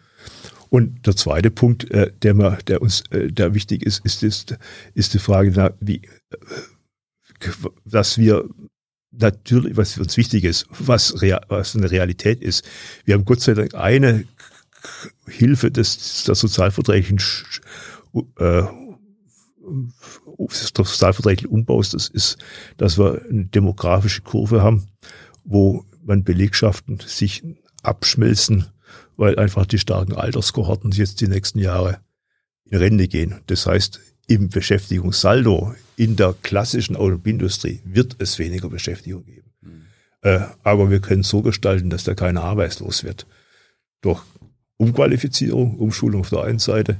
Neue Wertschöpfung ist die Voraussetzung, aber auch dadurch, dass wir Personalabbau äh, dadurch äh, ermöglichen, ohne dass jemand arbeitslos wird, weil halt die rentennahen Jahrgänge jetzt. Aber ja, wenn ihr für die sieben von acht, denen da der Arbeitsplatzverlust droht aufgrund der, des Umstieges, einen Plan ja. habt, warum bist du nicht der Erste, der sagt, Verbrennerausstieg sofort? Nein, wir haben den Plan, der Plan braucht Zeit. Plan braucht Zeit. Aus sieben von acht ist mal eine Aussage, die es gibt. Das kann man, da kann man es relativ, es werden weniger. Ja, es wird Metallstudie gewesen. Es werden signifikant weniger, ja. Mhm. ja. So, und äh, deswegen sind wir ja auf dem, sind wir an diesen Punkten auf dem Weg und ich, wir haben sagen halt immer dieses, diese Trias halt vor Auge. Es muss sozial sein, es muss ökologisch sein und es muss demokratisch im Sinne auch von der Zivilgesellschaft und der Mehrheit der Beschäftigten getragen sein. Und die, dieses Dreieck äh, ist einmal der Fixstand, wo wir Politik ausbalancieren. Und wie gesagt, ich spreche mich nicht gegen kürzere Zeiten aus. Aber es muss dieses Gleichgewicht auch erhalten bleiben. Was, wie schnell das kippen kann, haben wir in den USA erlebt unter Trump. Wie schnell das kippen kann, haben wir auch mal in Frankreich äh, leider erleben müssen. Äh, das sind jetzt keine Szenarien, die irgendwie wünschenswert sind, sondern ich finde, man muss doch das Positive auch bei den Kolleginnen und Kollegen verankern. Es gibt welches Industrieland denn wie anderes wie Deutschland kann den Beweis antreten, dass diese Transformation zur nachhaltigen Industrie möglich ist, ohne Wohlfahrtsverluste und ohne Beschäftigungsängste für die Beschäftigten. Und diesen Beweis anzutreten, an diesen Ideen, dieser Vision zu arbeiten, das verlangt halt auch auf dem Prozess einen Ausgleich der von mir es gerade versucht zu beschreibenden, unterdivergierenden, nicht einfach in in eine Richtung laufenden Interessenslagen. Ist Wohlstand, Wohlstandverlust so wichtig, dass wir da für den Preis dann halt den Planeten opfern? Oder ist es dann am Ende? Ich glaube, ich glaube, ich glaube, ein gutes Klima ist auch ein Teil des Wohlstandes. Ich wollte gerade sagen. Ja, ja das, also das sind, wir, sind, wir, sind wir vollkommen einig. Vielleicht müssen wir ja vielleicht, sind wir vollkommen ein, vielleicht müssen wir ja auch, vielleicht müssen wir ja auch ein bisschen Wohlstand verzichten in Zukunft, Die Frage, damit, wir, damit wir unser Klima retten. Wohlstand ist, sagen wir, finde ich immer, kann man in keinem Fall festmachen an BIPs, an Bruttoinlandsproduktzahlen, sondern ist auch eine Frage, was als Wohlstand empfunden wird. Ja. Ich habe das vorher mal äh, an einem anderen Beispiel verdeutlicht. Das in der Prioritätenliste bei den Beschäftigten das Thema Entgelt, zwar immer noch wichtig ist, aber zum Beispiel diese Vereinbarkeitsfragen, Arbeitszeit, Qualifizierungsfragen nach oben gehen. Das Wohlstand ist da Zeitwohlstand. Wohlstand ist Möglichkeit, äh, sich beruflich entfalten zu können.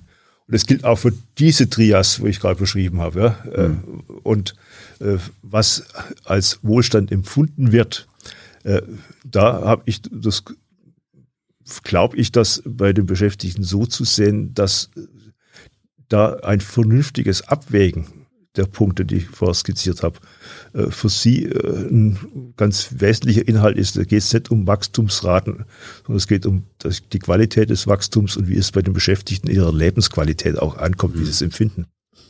Kurz mal ein letzter Punkt äh, zum Thema Autoindustrie. Stimmt es, dass die, ähm, wenn die Bundesregierung unter Merkel in Brüssel die Flottenwerte, ne, so CO2 und so weiter, auf EU-Ebene abgesenkt hat im Interesse der Autoindustrie, dass die IG Metall das unterstützt hat? Das stimmt, dass wir teilweise uns jetzt eingesetzt haben. Ich mache mal ein Beispiel dafür, dass jetzt in der Europäischen Union eine Diskussion war um eine neue Euro-7-Norm. Äh, die hätte bedeutet, dass man nochmal extrem viel Entwicklungsaufwand jetzt in den Verbrenner stellen müsste. Und wir uns dagegen ausgesprochen haben, genau, ich mache das, weil wir es gerade vorher aufgefahren haben, weil wir es nicht sehen, dass wir es nochmal mehr Entwickler äh, in den Verbrenner brauchen sollten, sondern jetzt mal den Verbrenner versuchen müssen zu optimieren. Aber dann für uns wichtiger ist das Thema Umstellung auf Elektromobilität. Und deswegen da eine weitere Verschärfung für uns nicht ja. nachvollziehbar war. Ja, aber die EU wollte ja immer, äh, dass die Autoindustrie sich schneller wandelt, also äh, schneller mit den CO2-Emissionen runter muss.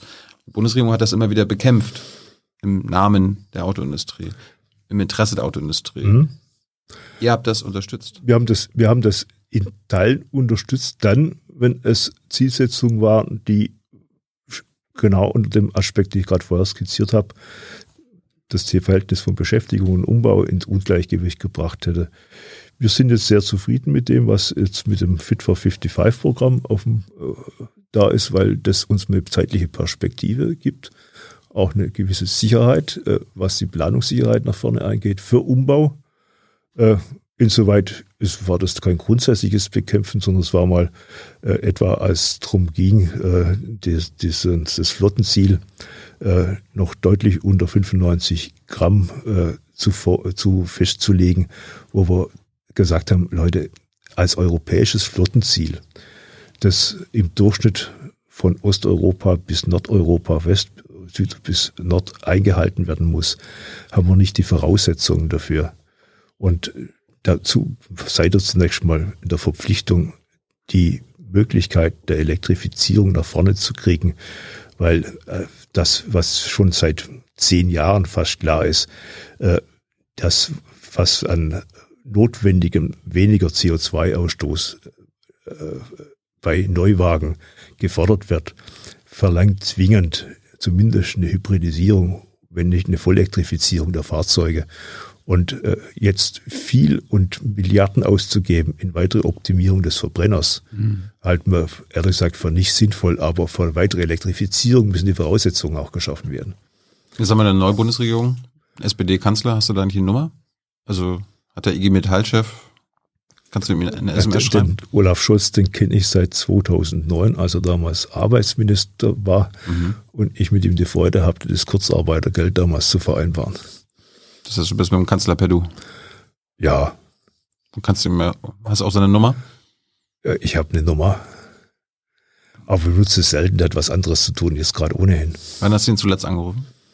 Du, das ehrlich gesagt, ich glaube, das sind jetzt schon erst drei Monate her. Ich dachte drei Jahre oder drei Monate. Ja. Deswegen? Da ging's oh, was Banales aus dem Koalitionsvertrag, wo ich nicht klar war, was zu verstanden habe, diese Allianz für Transformation, die da vorgesehen ist. Mhm. Bin aber heute noch nicht klar. Ich frage ihn mal, wenn er, wenn er kommt. Bei Gelegenheit, ja. Äh, Kannst du mich informieren. Kurz mal, ihr habt ja auch mal so eine Gemeinschaft mit dem NABU und mhm. dem BUND gemacht. Und ihr seid ja auch so voll pro Verkehrswende. Äh, widerspricht das nicht auch den Interessen deiner Leute? Weil Verkehrswende bedeutet ja viel, viel weniger Autos auf den Straßen, weil der Individualverkehr muss zurückgehen. Wir haben jetzt ca. 50, 60 Millionen Kfz in mhm. Deutschland. Es kann nicht mehr in Zukunft jeder ein eigenes Auto haben. Wir müssen ja ne, autonomes Fahren, anders fahren, öffentliche äh, ÖPNV mhm. und so ausbauen. Äh, das heißt, es müssen weniger Autos produziert werden. Weniger Autos werden produziert, bedeutet, wir brauchen weniger Leute, die die produzieren. Ich sag mal zuerst mal. Schießt ihr euch damit nicht ins Knie mit der Verkehrswende? Nee, weil ist doch, ist doch äh, aus meiner Sicht wirst du, wirst du das Thema Klimaneutralität im Verkehrssektor nur hinkriegen, wenn du das, den Bereich äh, öffentlicher, öffentlicher Verkehrsmittel massiv ausbaust. Das zeigt auch alle Studien, die wir haben. Du kannst äh, neue Mobilitätskonzepte entwickelst, das ganze Thema Intermodalität, also schnelle Wechseln zwischen. Logisch. Äh, aber die Leute werden weniger, jeder, also ja, aber wird sich nicht mehr jeder ein Auto kaufen. Nee, aber an jeder Stelle von Entwicklung eines modernen, nachhaltigen Mobilitätssystems entsteht auch neue Beschäftigung. Und Deswegen ist für uns der Weg nach vorne äh, allein das Thema Ausstieg aus dem Verbrenner mhm. ist ein Segment, äh, ein wichtiges Segment. Mhm. Aber äh, wir hatten ja diese nationale Plattform für Mobilität, wo wir auch dabei waren, äh, aktiv. Und da war ja ein Ergebnis, wir können da vielleicht 60 Prozent äh, bis 2030 über das Thema Wechsel im Antriebsstrang darstellen.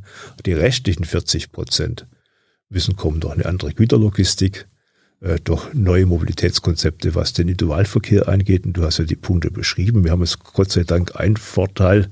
Wir sind, wir sind äh, ja nicht nur Fahrzeugbau, wir sind Schienenfahrzeugbau, äh, wir sind maritime Wirtschaft, äh, äh wir bauen Busse und, und, äh, und Teile des öffentlichen, äh, damit auch stellen die Verkehrsmittel des öffentlichen Nahverkehrs. Also da ist die größere Herausforderung an der Stelle aus meiner Sicht, dass wir auch dort erstens mal, was die Investitionsmittel angeht, äh, deutlich nachlegen und was das Thema Schiene angeht, was ja der zentrale Schlüssel ist, äh, um zumindest die Fernverkehrsthemen anders zu bewältigen, mhm. dass da einfach der Ausbau Schiene mit den Planungszeiträumen, die wir heute haben, zwar hehres Ziel ist, Aber äh, für einen Kilometer hast du, glaube ich, im Moment gerade acht Jahre im Durchschnitt Planungsvorlauf. Und dann noch das Thema, was ja neben Individualverkehr fast genauso wichtig ist vom CO2-Ausstoß, 40 Prozent ausmacht, das ganze Thema Fernlastverkehr. Mhm. Äh, da werden wir fangen wir jetzt an, übrigens auch auf unser Drängen, um mal die Metall wieder nach vorne zu schieben an dem Punkt, dass wir die Lastwagenhersteller mal dazu gebracht haben, geht mal rein, auch in die Batterieelektrik beim Fernlastverkehr. Äh, das Thema Brennstoffzelle verfolgt das weiter, aber wir können nicht da einfach weiter operieren. Äh, und äh, das ist aber nur ein Teil, der, ein Teil der Wahrheit, weil der andere Teil der Wahrheit, gerade in der Logistik, das scheint mir äh, der, einer der naheliegeren Schlüssel zu sein, ist, da, dort brauchen wir zwingend andere Mobilitätskonzepte. Als ich vorher hierher gefahren bin, äh, in einer Straße sechs Lieferwagen von Amazon über UPS und DHL. Hm. Du kannst ja durch Berlin ja nicht mehr normal fahren. Und dann kommt noch die Müllabfuhr, das ist in Ordnung. Hm. Äh, wir haben jetzt erste Versuche für die letzte Meile. Äh, wie kann Güterlogistik vom urbanen Hubs rein in die einzelnen Wohnbereiche folgen? Das ist enormer Investitionsaufwand. Da braucht man auch Regulation. Da bin ich auch einer, der sagt, Leute, das geht nicht über den Markt. Äh, da brauchen wir Regulation. Wir müssen versuchen, dass wir dies in manchen Bundesländern, manchen Bundesautobahnen, da kommst du ja gar nicht mehr auf die rechte Spur weil das Kolonnenverkehr von LKWs sind. Die könntest du gerade wie sie sind eine, Schein, eine Stufe weiter auf eine Schiene setzen. Äh, aber wir haben null Chancen im Moment, äh, dort im Bereich Güterverkehr nach vorne zu kommen. Es fehlen die Flächen für, für Ladestationen, es fehlen, es fehlt die Schienenkapazität. Wenn wir jetzt, da kann man es blauäugig sein, wünschen wir alles, aber es kommt da nichts. Ich finde, Deswegen müssen wir da einen gesunden Weg finden. Ich zunächst mal beginnen mit der Feinlogistik im urbanen Raum oder auch im ländlichen Raum. Wie kann man da schnell elektrifizieren, andere Logistikkonzepte machen und wie können wir im Fernverkehr äh, da zumindest mittelfristig das Thema Schiene nach vorne schieben. Es ist ein viel zu wenig diskutierter Bereich, wenn man davon ausgeht, dass es doch 40 Prozent der CO2-Emissionen aus dem Bereich Güterverkehr kommen, nicht aus dem Individualverkehr. Was ich interessant fand, im Herbst habt ihr mit anderen dazu aufgerufen, dass die Bundesregierung, die nächste Bundesregierung, die klimaschädlichen Subventionen beendet. Mhm. Habe ich mal nachgeguckt, was denn zum Beispiel den IG Metall Arbeitern und Arbeiterinnen betreffen würde, ähm, Dieselprivileg ist eine mhm. Klimaschädelsubvention, die Pendlerpauschale ist eine Klimaschädelsubvention laut Umweltbundesamt und das Dienstwagenprivileg. Mhm. Das sind alles drei Subventionen, wo die Autoindustrie die werden Stein und Bein äh, in Bewegung setzen, damit diese Klimaschädelsubventionen insgesamt circa 60 Milliarden Euro pro Jahr äh, äh, erhalten bleiben. Also wir haben zu dem Thema Diesel, das vermute ich erledigt sich von selber, weil das Thema Diesel, haben glaube ich noch Anteile. Wenn es 20 Prozent sind, sind es viel. Wir kamen mal von 60, 70. Ja, aber der deutsche Staat äh, fördert aktuell den Kauf von E-Autos mhm. und den Kauf von Diesel und den Betrieb von Diesel. Den Betrieb von Diesel kaufen wir ja nicht. Kannst du über das Dienstwagen-Ding absetzen. Über, Dienst, über den Dienstwagenbereich, ja. Äh, das ist richtig. Über das Thema Dienstwagenprivileg kann man, muss man drüber nachdenken. Ich finde auch, dass wir jetzt in zwei Punkten leichten Fortschritt hat, nämlich dass die Kfz-Steuer, das mal jenseits des Dienstwagenprivilegs, aber auch im Dienstwagenaufwand mit drin, ganz klar auf äh, das Thema CO2 basiert umgesteuert wird. Mhm. Das finde ich richtig. Ich finde auch richtig, dass wir jetzt im Dienstwagenbereich äh, die Sonderförderung für Hybridfahrzeuge, das ist zwischenzeitlich die große Mehrzahl äh, von Dienstwagen, ganz klar festmacht an einer Mindestelektrofahrleistung, nicht dass mhm. Situationen sind, ich, ich kriege die Subvention und zwei Jahre später ist das Ladekabel immer noch in der Originalverpackung im Kofferraum. Ja. Ja. Äh, das ist es technisch möglich. Man kann jetzt die Elektro, Elektrofahrleistung rauslesen aus den Fahrzeugen und damit äh, muss das jeder vorlegen, wenn er das Privileg auch benutzen, in Anspruch nehmen möchte. Mhm. Ich bin auch, baue diese elektrische Fahrleistung Einschätzung gemacht.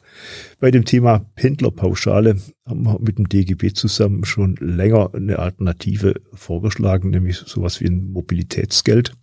Äh, das ist mal äh, auch dazu dient, dass einerseits äh, die Pendlerpauschale ist in doppelter Hinsicht schwierig. Das eine ist die Frage, was wird gefördert an Mobilitäts-, an Individualverkehr. Die andere Frage ist aber die vor allem, ist, äh, die Pendlerpauschale dient all denen mehr, die hohe Einkommen haben. Der kein Einkommen hat, hat von der Pendlerpauschale auch nichts. Äh, Dienstwagenprivileg ist auch was für genau. die Reichen. Und deswegen haben wir gesagt, lass uns das ersetzen, die Pendlerpauschale, durch ein Mobilitätsgeld, das auch, äh, das zusammen als Fix, äh, Preis oder Fixwert äh, für die äh, Mobilitätsstrecken dient, die man zu bewältigen hat, aber dann wirkt nicht wie ein wie in die Werbungskosten, äh, wie Werbungskosten, die von der vom äh, Einkommen abgezogen werden, sondern für die, die zum Beispiel, weil sie unterhalb der Steuerbemessungsgrenze liegen, gar keine Steuer zahlen, trotzdem äh, äh, als Bonus ausgezahlt werden, so was wie eine negative äh, Steuer, äh, die wir haben, das finde ich gerecht in zwei Richtungen. Erstens gerecht gegenüber den unteren Einkommen und vor allem aber auch gerecht, damit auch zumindest eine Gleichberechtigung der Verkehrswege hin zur Arbeit geleistet wird. Gut, letztes Thema zum Thema äh, beim Klima, Kohleausstieg. Kann der früher kommen? Der kann früher kommen, wenn die Energie da ist. Was heißt das? Ja, wenn der Umbau in Richtung regenerativer äh, deutlich beschleunigt wird, mhm. Da ist es das Ziel der Bundesregierung sehr anspruchsvoll äh, und aber richtig. Manche sagen nicht anspruchsvoll genug. Ja, das einigen wir uns auf anspruchsvoll. äh, aber äh, spannend in drei Fragen. Erstens der Frage regenerativ heißt im Wesentlichen eben der Photovoltaikausbau von Windkraft. Und Windkraft, das heißt Netztechnik und Speichertechnik. Mhm. Äh, das sind enorme Investitionen, die getätigt werden müssen, wo wir auch immer wieder an die Gartengrenzen des, des beim Ja nicht bei mir stoßen. Mhm. Äh, auch da ist das Thema Planungsrecht ein ganz entscheidendes. Ich glaube, bei, gerade bei dem Ausbau der Regenerativen ist das Thema Planungsbeschleunigung der entscheidendste Punkt. Äh, und äh, weil die Bereitstellung von Flächen für Windkraft, die Verlegung von Stromtrassen, ohne dass man dort enorme Geschwindigkeit aufnimmt, äh, ist das, wird, ist das Ziel schwer zu erreichen. Für uns ist das Ganze beschäftigungspolitisch ein extremer Gewinn weil da Arbeit entsteht.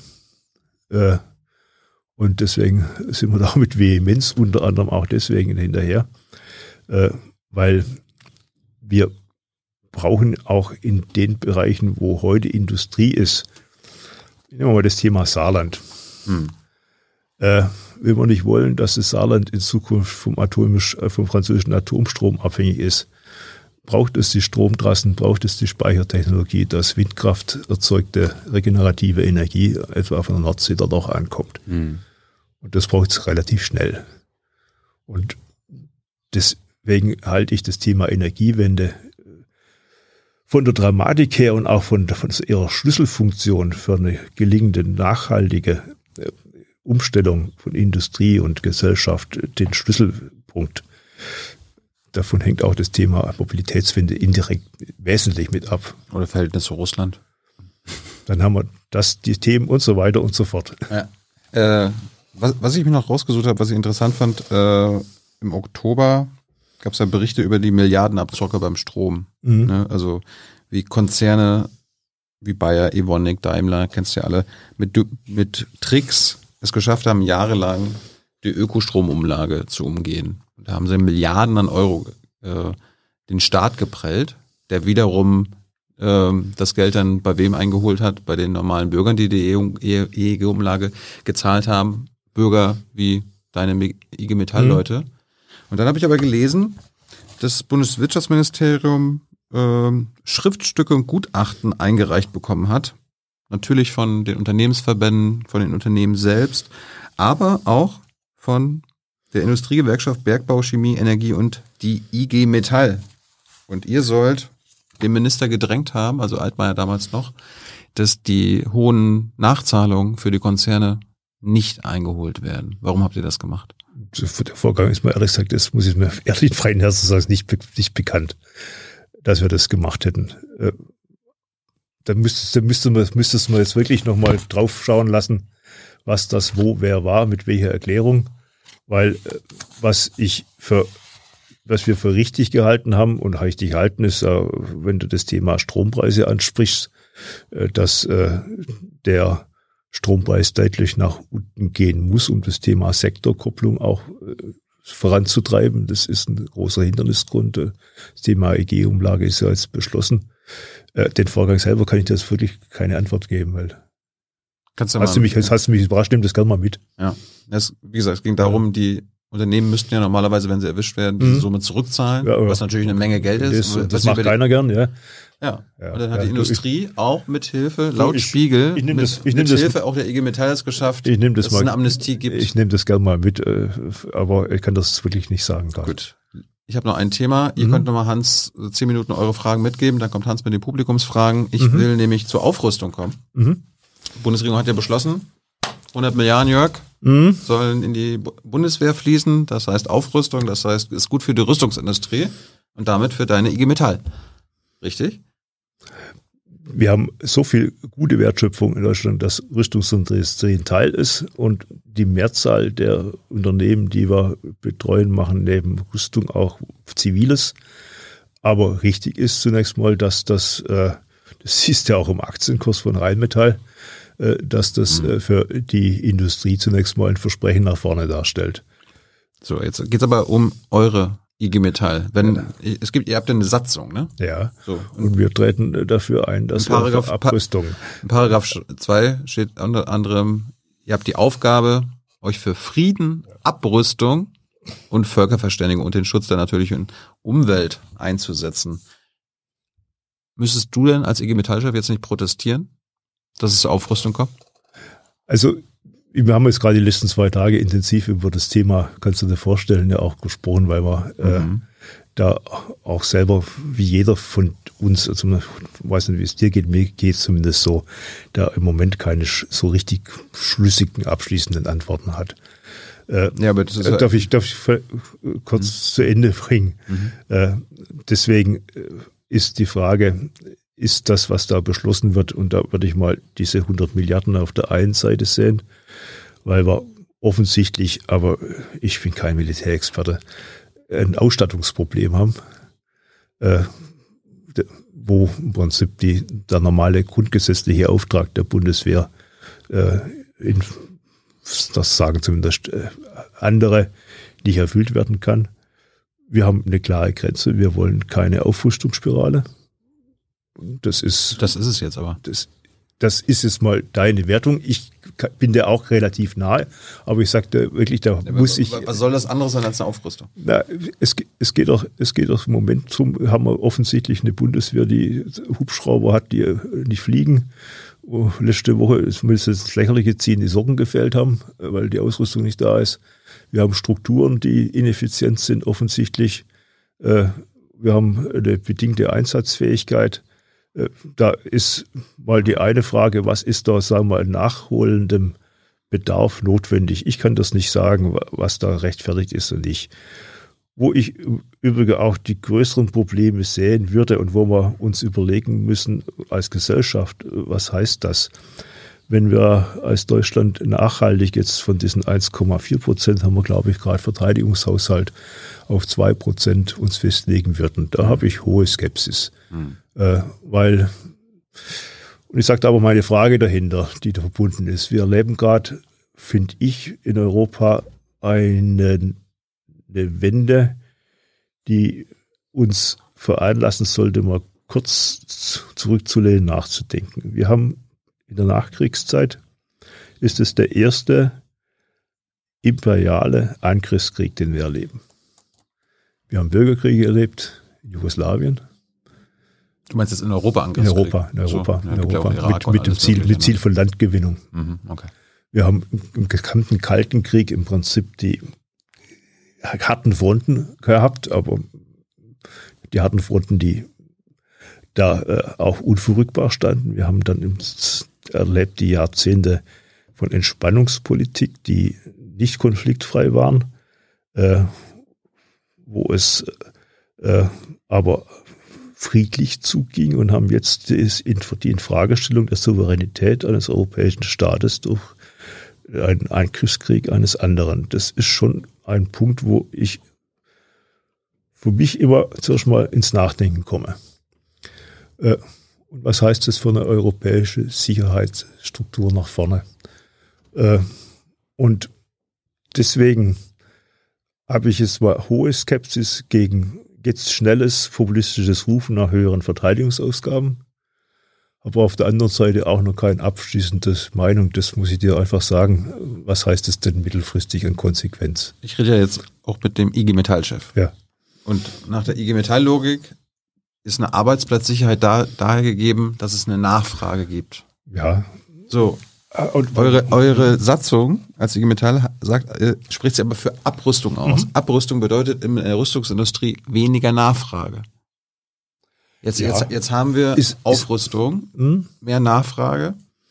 Das heißt, wieder, das widersprechen sich doch jetzt Interessen, oder? Ihr seid für Abrüstung, aber gleichzeitig profitiert ihr jetzt, wie keine zweite Gewerkschaft für deine Leute, von der Aufrüstung. Hm? Also ist Krieg doch aus Sicht der IG Metall gut. Nee, ich habe gerade meine Bedenken und die teile ich mit vielen Kollegen mal gerade skizziert.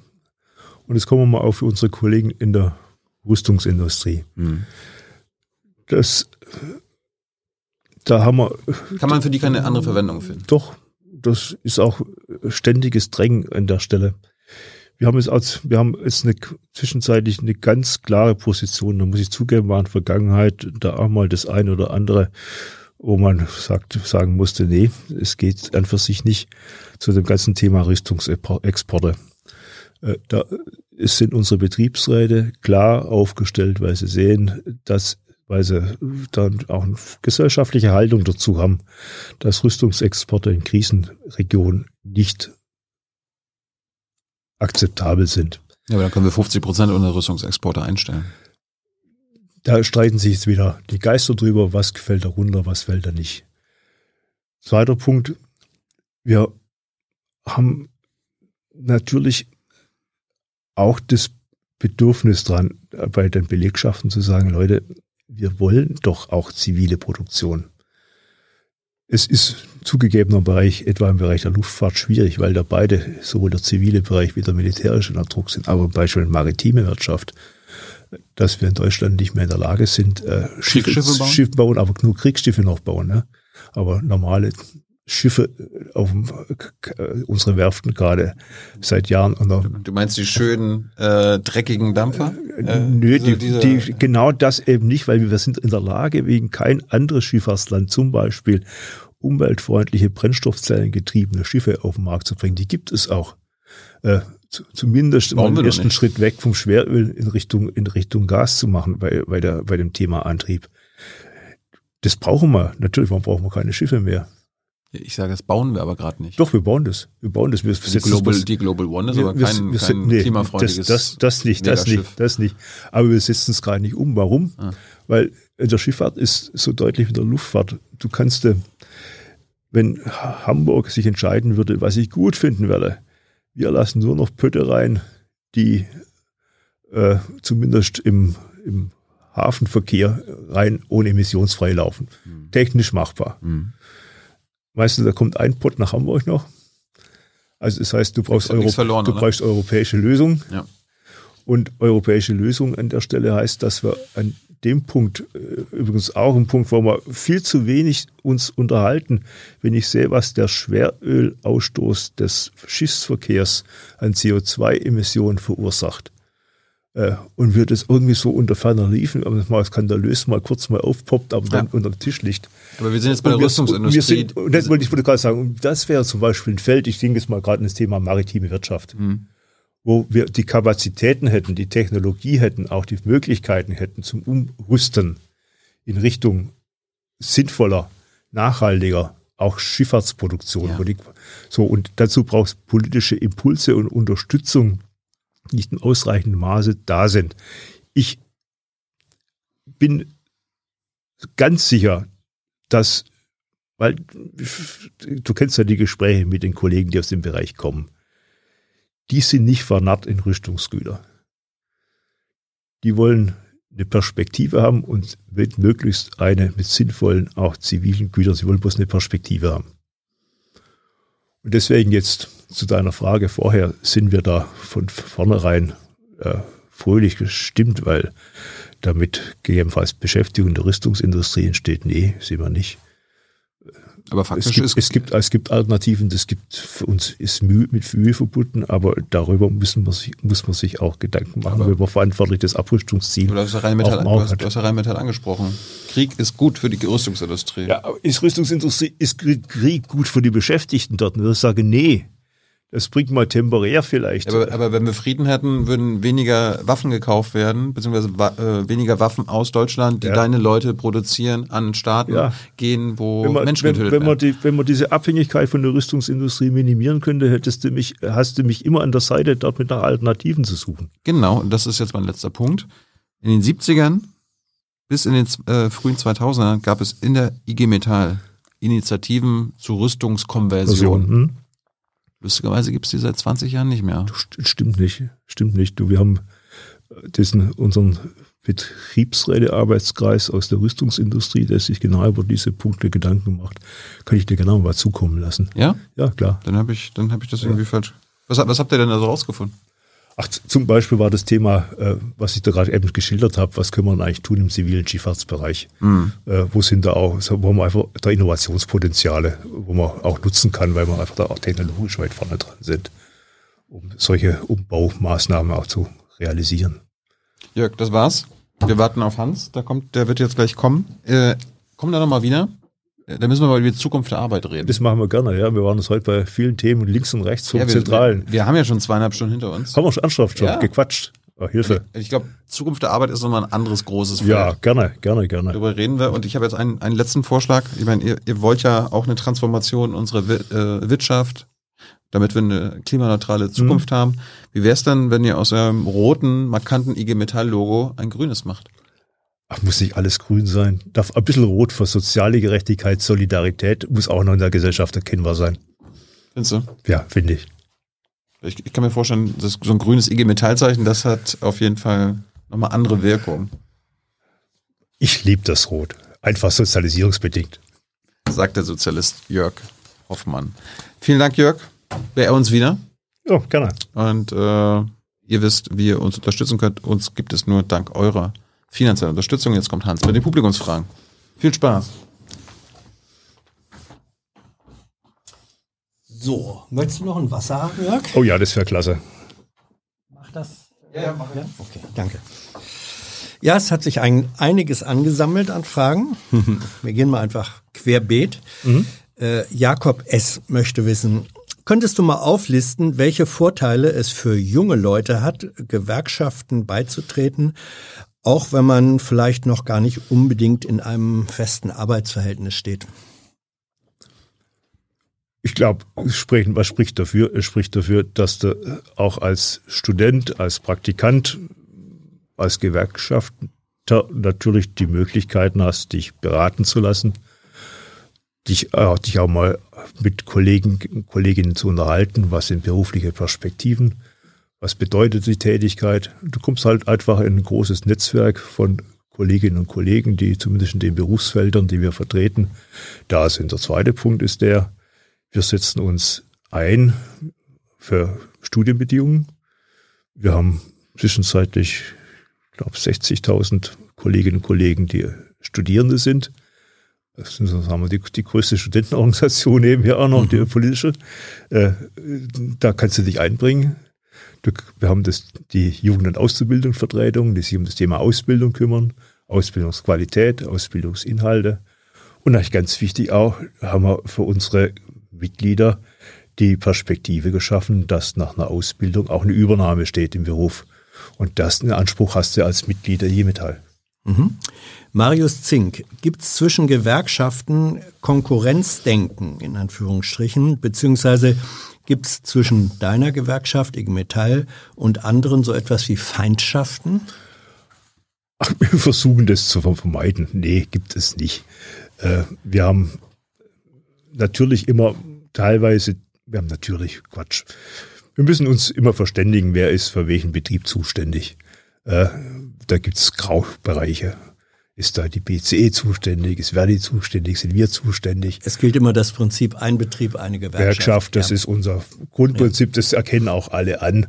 Und äh, das, das versucht man, das, das ist aber in den letzten Jahren faktisch nicht mehr vorgekommen, dann einfach bilateral zu klären, wenn es da Streitigkeiten gibt.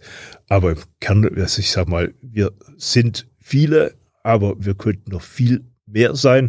Und deswegen ist einander, miteinander sich zu verkeilen die dürfeste aller Antworten.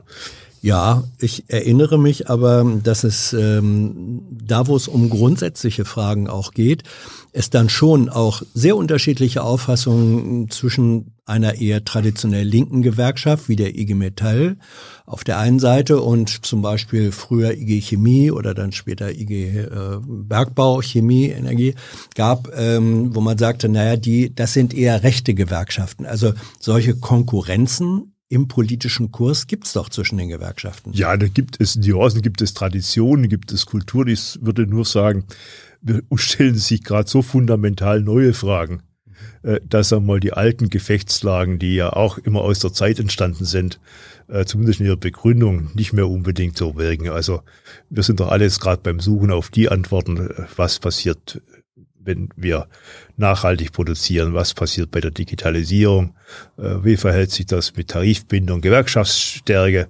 Äh, das sind Themen, die äh, wir ja gemeinsam alle vor uns haben und wo ich erst voll Fruchten finde, dass da nicht jeder gleich den gleichen Weg ist und auch mal andere Wege probiert. Mhm. Äh, Asanup PTW, wie stehst du zur Marktwirtschaft? Gewerkschaften sind ja eigentlich ein Gegensatz zum äh, marktwirtschaftlichen Konkurrenzdenken. Ja, das ist unsere Begründungslogik, dass wir sagen, wir stellen gegen den Markt die Solidarität der vielen äh, und äh, versuchen durch gemeinsames Handeln diese, diese Gesetze des Marktes äh, zu durchbrechen, die dann, da würden sie alleine gegen den einzelnen Arbeitnehmer wirken, halt eine extreme Machtungleichheit und auch eben nicht das, was wir heute kennen können, gute, einigermaßen gute Arbeitseinkommen, sichere Arbeitsplätze und äh, gute Arbeitsverhältnisse mit sich bringen würden. Joachim Meyer-Heithus, der übrigens äh, auch geschrieben hatte, er sei auch mal Böckler-Stipendiat gewesen und hätte ohne das Stipendium sein Studium nie machen können. Er fragt, wie beurteilst du den rückläufigen Organisationsgrad in den Betriebsratsgremien? Wie willst du da entgegensteuern? Es ist eine riesen Herausforderung, die wir aufnehmen. Ich meine, ich bin sehr froh, dass wir als IG Metall uns dem Trend entgegenstellen konnten in den letzten zehn Jahren. Wir haben Mitglieder dazu gewonnen. Wir haben jetzt in der Pandemiekrise Mitglieder verloren. Das ist schmerzlich. Aber warum sind die weggegangen? Du, es hat, haben wir Beschäftigungsabbau gehabt, trotz mhm. aller Beschäftigungssicherung. Und dann hast du halt auch nicht die Möglichkeit, Neuaufnahmen im Umfang zu machen oder Mitglieder, die sich Gedanken machen, wird's Geld knapp, soll ich da einen Beitrag mit der Gewerkschaft sparen, die anzusprechen, weil die waren alle gar nicht mehr im Betrieb. Mhm. Äh, und das wenig an Kontakt und wenig an Ansprache in der Pandemiezeit, das war, ist für gewerkschaftliches Arbeiten einfach Gift, weil wir leben von der Ansprache, wir leben vom Kontakt. Da schiebe ich eine, eine, eine Frage rein, weiß jetzt gar nicht von wem, passt aber dazu. Äh, ist Homeoffice eigentlich äh, strukturell eine Gefahr für gewerkschaftliche Organisationen? Nein, nein, glaube ich nicht. Also bin ich überzeugt. Nein, sie ist eine Gefahr, wenn in dieser verordneten Form von Hausarrest, die wir die letzten zwei Jahre erleben mussten. Unsere Kolleginnen und Kollegen wollen mobil arbeiten, eine bessere Vereinbarkeit von äh, Arbeit und Leben, wollen aber alle oder zu über, übergroßen Teil vielleicht mal einen Tag oder zwei zu Hause arbeiten. Aber es in den Betrieb zu kommen, äh, einen Arbeitsplatz im Betrieb zu haben, auch die Kolleg mit Kolleginnen und Kollegen im direkten Kontakt zu haben, das ist für die ganz große Zahl ein ganz wichtiges Thema. Und deswegen, ich glaube, so eine äh, Raussperren, wie wir es gerade erlebt haben, das wäre auf die Dauer schwierig. Mhm. Äh, aber die Menschen wollen miteinander äh, zu tun haben, wollen auch das Soziale erleben und dann ist Gewerkschaft auch wieder da. Lennart N. setzt sich die IG Metall auch für Arbeitnehmer bei Subunternehmen ein. Mhm. Machen wir, weil wir sagen, Leute, wir können uns nicht nur auf unsere Zentren begrenzen, sondern wir müssen auch gucken, was passiert am Rande. Äh, wir haben zum Beispiel jetzt äh, sehr erfolgreich die ganzen Kontraktlogistik, also Logistikunternehmen, die links und rechts der Großbetriebe entstanden sind, in Tarifbindung gebracht und dort für ordentliche Entgelte gesorgt. Ähm, ja? Indem wir die Leute organisiert haben, äh, die waren, haben die IG Metall erlebt als eine Kraft, die ihnen da hilft und zusammen haben wir da vernünftige Bedingungen durchgesetzt. Das gelingt uns nicht überall, aber das war nicht nur auf die Stammbelegschaften schauen, sondern die auch am Rande ist nicht nur sozial geboten, sondern auch, ich sag mal, eine wichtige Voraussetzung, weil sonst wird es für Unternehmen immer interessanter, Teile auszulagern, zu verlagern auf Subunternehmen, äh, wenn wir da nicht gegensteuern eine Frage, die damit im Grunde zusammenhängt, auch wenn sie nicht speziell an den IG Metaller geht. Wie siehst du eigentlich Arbeitsverhältnisse zum Beispiel bei den Gorillas oder ähnlichen Instant-Lieferdiensten? Äh, ich finde das skandalös, dass wir solche sind ja keine Arbeitsverhältnisse, wären es welche, wäre schon mal ganz gut, dann wären die Leute mhm. sozialversicherungspflichtig beschäftigt, hätten Anspruch auf, auf, auf äh, Krankenarbeitslosengeld, würden die Rente einzahlen, sind sie alles nicht. Also ich finde diese Form von Scheinselbstständigkeit und Abhängigkeiten jenseits des Arbeitsvertragsverhältnisses, da muss in Regel vorgeschoben werden. Wir wollen, dass solche Beschäftigungsverhältnisse normale Arbeitsverhältnisse werden. Und dann haben wir auch die Möglichkeit, zusammen mit den betroffenen Kolleginnen und Kollegen, und teilweise gelingt es uns ja auch jetzt, Interessensvertretungen zu organisieren und dort für anständige Entgelte und Arbeitsbedingungen zu sorgen. White Open Census sagt, Gewerkschaften wie die IG Metall schließen Tarifverträge ab, die Leiharbeiter zum Teil schlechter stellen, als es eigentlich nach den gesetzlichen Regelungen vorgeschrieben wäre. Warum macht ihr das? Äh, er hatte ein, Beitrag, äh, ein Beispiel äh, aus einem persönlichen Bekanntenkreis. Jemand als Leiharbeiter hätte eine Übernahmemöglichkeit erst nach vier Jahren gehabt, obwohl eigentlich zwei Jahre die richtige Zeit gewesen wären. Warum macht ihr sowas? Wir haben in der, in der Leiharbeitssituation zwei unterschiedliche Welten, würde ich mal so sagen.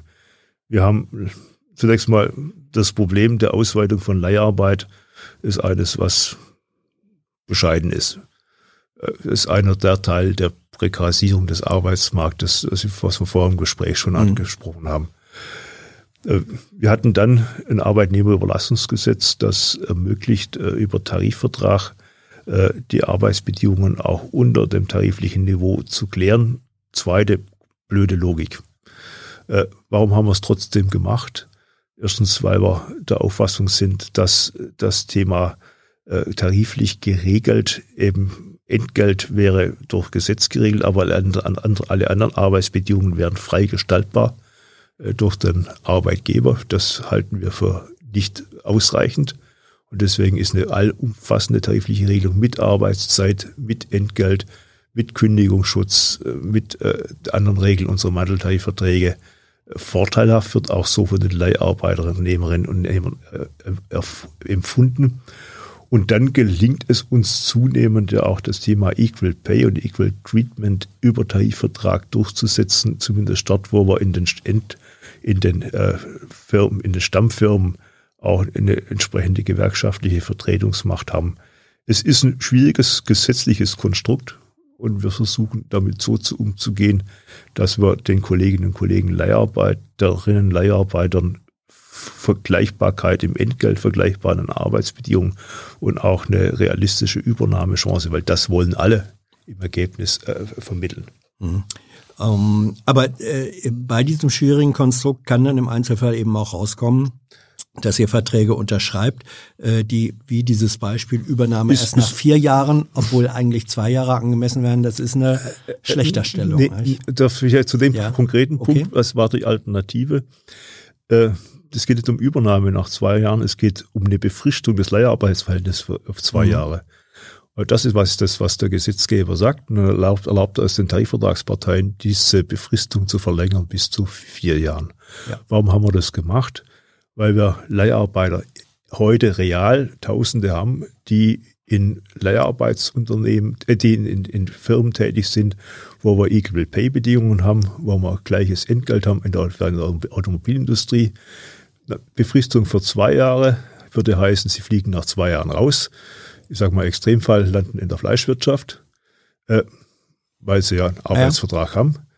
Da war das große Bedürfnis der Leiharbeitnehmerinnen und Nehmer. Verlängert das, wenn wir gerade keine Übernahmemöglichkeiten haben? Und es gab es mal in den zwei 17 war das, glaube ich, nicht in dem Umfang, gibt uns die Chance, je länger wir in dem Status bleiben können, umso größer ist die Chance auf Übernahme dann in den, äh, Stamm, in den äh, äh Stammbetrieb. Äh, ist eine Abwägungsfrage, äh, aber das Missverständnis auszuräumen, es gibt keinen Anspruch auf Übernahme, es gibt mhm. eine Befristung der Leiharbeitsbeschäftigung. Okay, verstanden. Ähm, Mitch the Marvelous Wieso ist die Grundlage von Lohnerhöhungen nicht jedes Jahr äh, mindestens Inflationsrate plus Produktivitätserhöhung äh, gleich goldene Lohnregel schreibt er. Darunter sollte man doch gar nicht erst verhandeln. Also wir haben jetzt bis auf die zwei Krisenjahre immer deutlich darüber abgeschnitten. Äh, das heißt, äh, wir haben nicht nur die Realentgelte gesichert, das war auch zugegebenermaßen leicht als Inflationsraten bei unter 1% lagen, äh, sondern haben auch ordentlich an zusätzlicher Kaufkraft geschaffen, nicht nur indem die Produktivität weitergegeben worden ist, sondern auch durchaus ein Umverteilungsvolumen bewegt wurde. Also insoweit ist es vollkommen richtig. Mindestgröße ist das Thema Kaufkraft sichern. Das wird dieses Jahr spannend bei der Inflationsrate, die wir haben. Ja.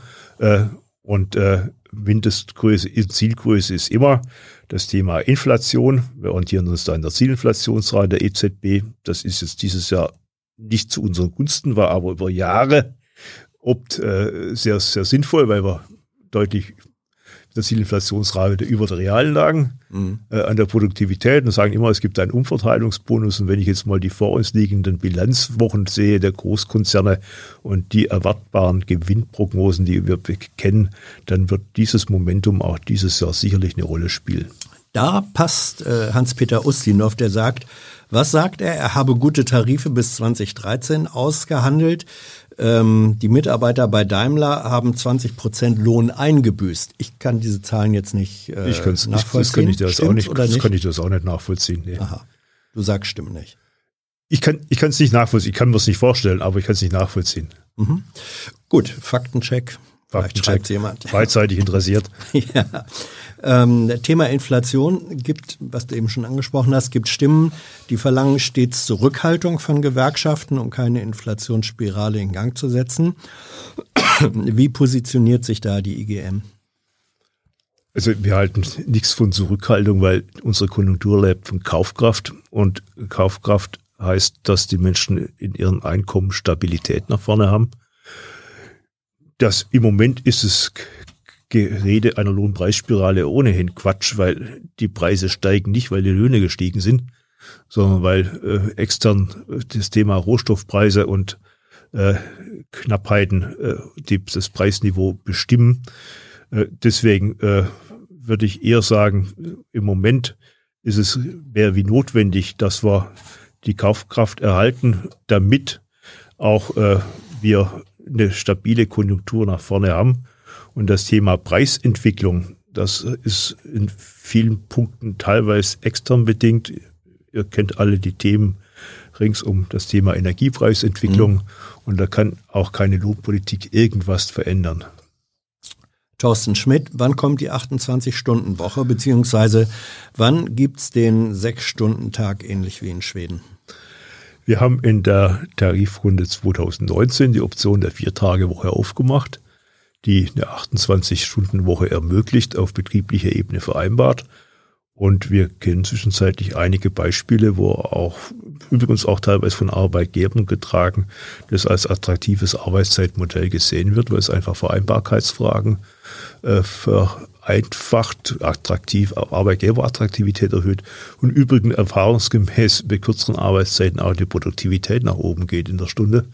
Äh, und deswegen, wir setzen da jetzt im Moment nicht auf eine allgemeine Arbeitszeitverkürzung, weil wir müssen uns parallel mit dem Thema Fachkräftemangel auch beschäftigen.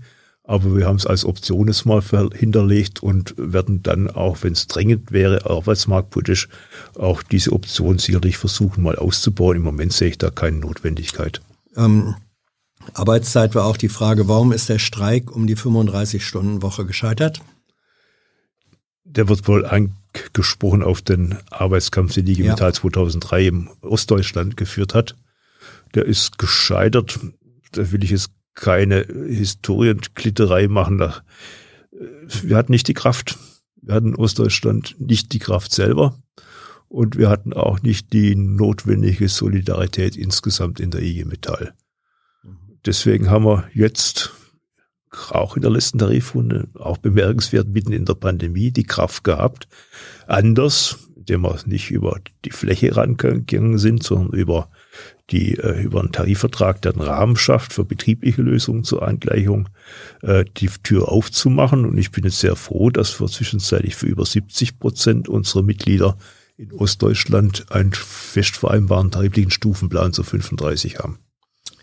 Ähm, der große Komplex Strukturwandel, MR Laser 987 fragt, äh, ist deine Gewerkschaft, also IG Metall, auch bereit, schrumpfende Betriebe hinzunehmen, die aufgrund von Klima und äh, Politik, äh, politischen Entscheidungen äh, schlicht und einfach schrumpfen müssen, weniger Arbeit haben oder weniger Aufträge haben?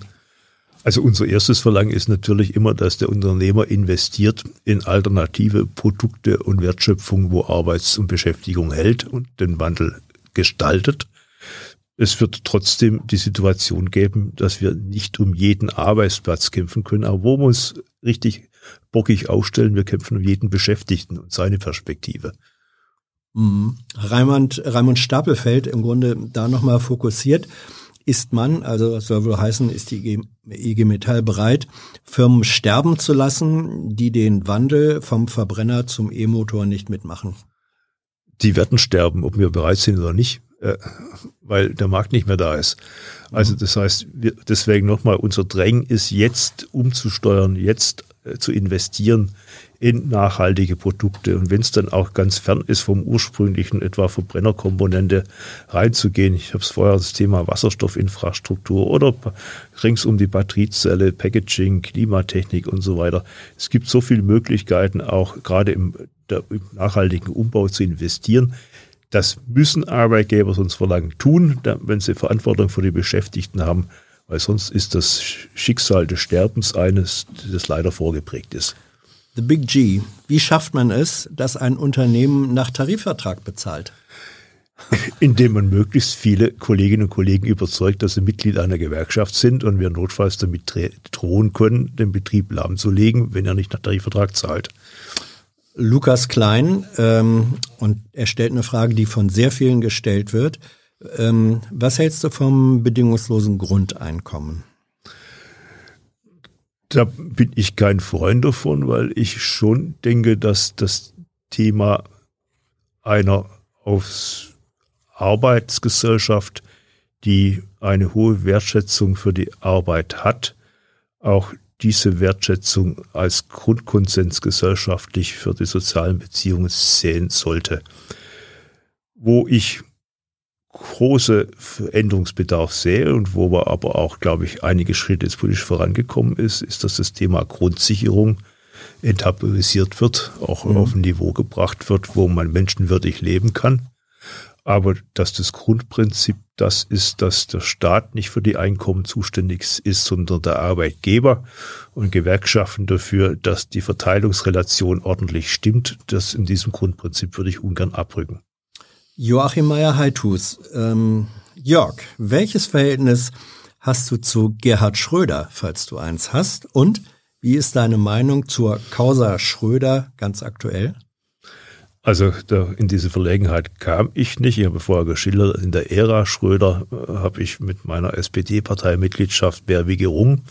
Mhm. Und äh, ich finde, er schadet der Sozialdemokratie gerade enorm und hätte sich erwartet, dass er da Konsequenzen zieht. Und zwar nicht, dass er aus der SPD austritt, sondern seine Ämter bei Gazprom fällen lässt. Axel Urbans, Urbanski, wie soll Ausbildung und Umschulung ähm, in der Automobilindustrie äh, erfolgen? Ist die Fakultät 73 bei VW, ich weiß nicht, was das ist, äh, ein Beispiel? Das kann ein Beispiel sein. Das Was ist denn das? Fakultät 73 ist, sagen wir, eine unternehmensinterne, ich sage mal, vereinfacht Hochschule, mhm. wo genau das gelingen soll, was ich vorher angesprochen habe, dass man Menschen in Arbeit fit macht für die Anforderungen von morgen. Äh, und das nicht nur in klassischer Weiterbildung, sondern auch in grundsätzlich neuer beruflicher Ausrichtung. In dem Fall in Richtung Softwarekompetenz. Äh, und äh, das brauchen wir jetzt nicht nur in dem kleinen Maßstab, in verhältnismäßig kleinen Maßstab bei Volkswagen Wolfsburg, sondern das brauchen wir flächendeckend. Deswegen äh, haben wir, sind wir sehr froh, dass im Koalitionsvertrag jetzt das Thema zweite Ausbildung äh, aufgegriffen wird, sowohl mit dem Thema Förderung einer, einer Bildungsteilzeit, was die Entgeltseite angeht, wie auch der von uns immer geforderten, wir sagten Transformationskurzarbeitergeld, das heißt Qualifizierungskurzarbeit, nämlich dass Umstellung so passieren kann, dass Menschen rausgenommen werden, aus dem laufenden Betrieb für Qualifizierung, äh, die dem entfallende Arbeitszeit ihnen über staatlich arbeitsmarktpolitische Leistungen ausgeglichen werden und der Arbeitgeber dann für diesen Teil auch neue Beschäftigte einstellen muss, damit äh, der Leistungsdruck nicht auf die verlagert wird, die äh, weiter im Prinzip das Leistungspensum ableisten müssen, obwohl während andere notwendigerweise Zeit brauchen zum Qualifizieren. So, paar Fragen schaffst du noch, ja? Ich ähm, versuche mich fit zu halten. Gut. Suka Suka fragt, ähm, IG Metall will laut Satzung ähm, Schlüsselindustrien in Gemeineigentum überführen, hattet ihr auch schon angesprochen. Warum gab es dann nicht mehr Unterstützung für die Initiative Deutsche oder für die Volksabstimmung Deutsche Wohnen enteignen? Äh, wenn ich das richtig sehe, hat, glaube ich, sogar unser Berliner IG Metall ja, da aber eben nur die. Mit, mitgemacht. Ja. Äh, ich, es ist, ist nicht unser originäres Thema, das Thema äh, Wohnkonzerne äh, äh oder Immobilienkonzerne. Äh, das ist in Berlin ein Thema nachvollziehbar aufgrund der Massivität auch des Einflusses, was den Wohnungsmarkt in Berlin angeht. Ich habe es ansonsten ist einfach von der, vom Problemhorizont nicht das, was gerade im Zentrum steht bei uns.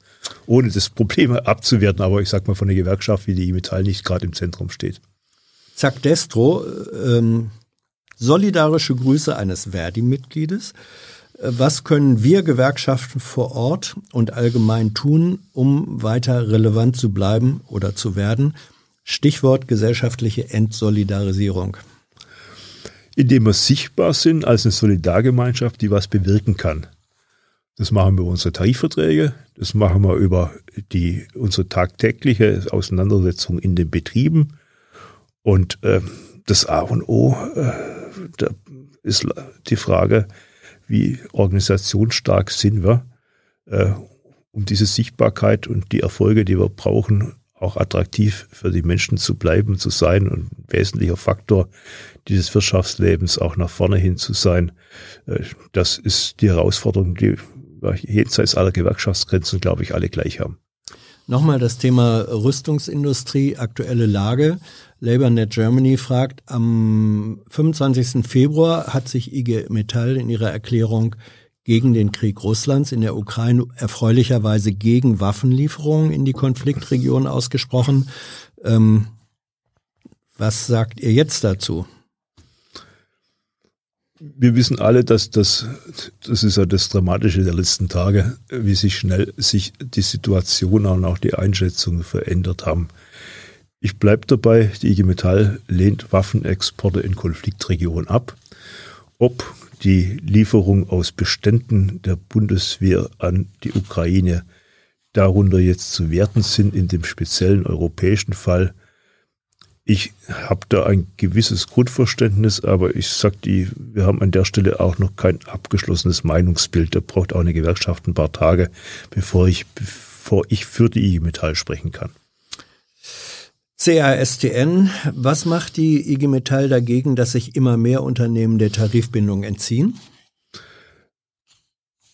das, was ich vorher eingedeutet habe, überall dort, wo wir die Chance haben, Belegschaften zu organisieren und Tarifbindung zu erzwingen. Äh, wir werden es nicht über Billigtarife schaffen, sondern über Organisationskraft. Die letzte Frage, äh, die auch von mehreren gestellt wird, ähm, ich mache es jetzt von Suka Suka nochmal. Bei den kommenden Wahlen treten wie auch die letzten Male rechte Gewerkschaften, wie zum Beispiel Zentrum Automobil an, die zunehmend Mandate gewinnen. Äh, wie geht die IG Metall damit um? zumal diese Rechten mittlerweile auch einige Betriebsratsmandate äh, gewonnen haben. Also zunächst mal äh, ist es so, und da bin ich sehr froh drüber, dass wir einen kleinen Zuwachs, aber keinen von mir befürchteten großen Zuwachs an rechten Listen haben. Richtig ist auch, dass die ganze Debatte von Impfstrategie, äh, 3G am Arbeitsplatz und ähnliche Themen, die zwischenzeitlich ja zu den Hauptthemen der Rechten gehören, auch in die Belegschaften reinwirken. Und äh, wir sind jetzt zum Beginn, jetzt seit gestern, äh, der Betriebsratswahlperiode. Äh, wir werden natürlich alles tun in einem schwierigen Wahlkampf, der teilweise geführt werden muss, ohne dass die Belegschaften vor Ort sind äh, dort äh, um unsere Position zu ringen. Ich sehe das auch ganz optimistisch. Klar ist aber, der gegen uns kandidiert in solchen rechten, offenen Faschistoiden und verleumdenden äh, Listen, auch die IG Metall verleumdenden Listen, äh, wird und kann kein Mitglied der IG Metall sein. Die beiden letzten Fragen. Äh, TTT 2020 Findest du es fair, dass IG Metall-Tarife so viel besser sind als die Vergütung von Angestellten im Gesundheits- und Pflegebereich? Nein, das finde ich nicht fair. Ich hoffe, dass die Beschäftigten im äh, Gesundheitsbereich und Pflegebereich sich endlich auch zusammentun, sich organisieren und für höhere Entgelte eintreten und gemeinsam dafür kämpfen. Und die IG Metall wird immer an der Seite stehen, wenn es darum geht, die die öffentlich das, den, das, Sozial, das Sozialstaat dazu zu bringen, die Mittel bereitzustellen, auch solche vernünftigen Arbeitsentgelte zu zahlen. Und die letzte Frage, Marius Zink. Jörg, bist du eigentlich eher ein Vermittler oder ein Vertreter? Vertreter heißt vermutlich Interessenvertreter. Ach so, wenn das so gemeint ist mit Interessensvertreter, ich wollte sagen, ich vertrete ja. jetzt kein Produkt, ja. aber dann würde ich mich eher als Vertreter sehen, in jedem Fall. Das ist ja mein Rollenbild. Ja. Jörg, Dankeschön. Ja, ich danke dir. Danke für deine Zeit, die Auskünfte, die, die Ein- und Ausblicke ins Gewerkschaftsleben. Ähm, danke für euer Interesse, eure Fragen, eure Unterstützung. Hat ja schon gesagt, dieses Format gibt's nur, weil ihr es ermöglicht. Vielen Dank.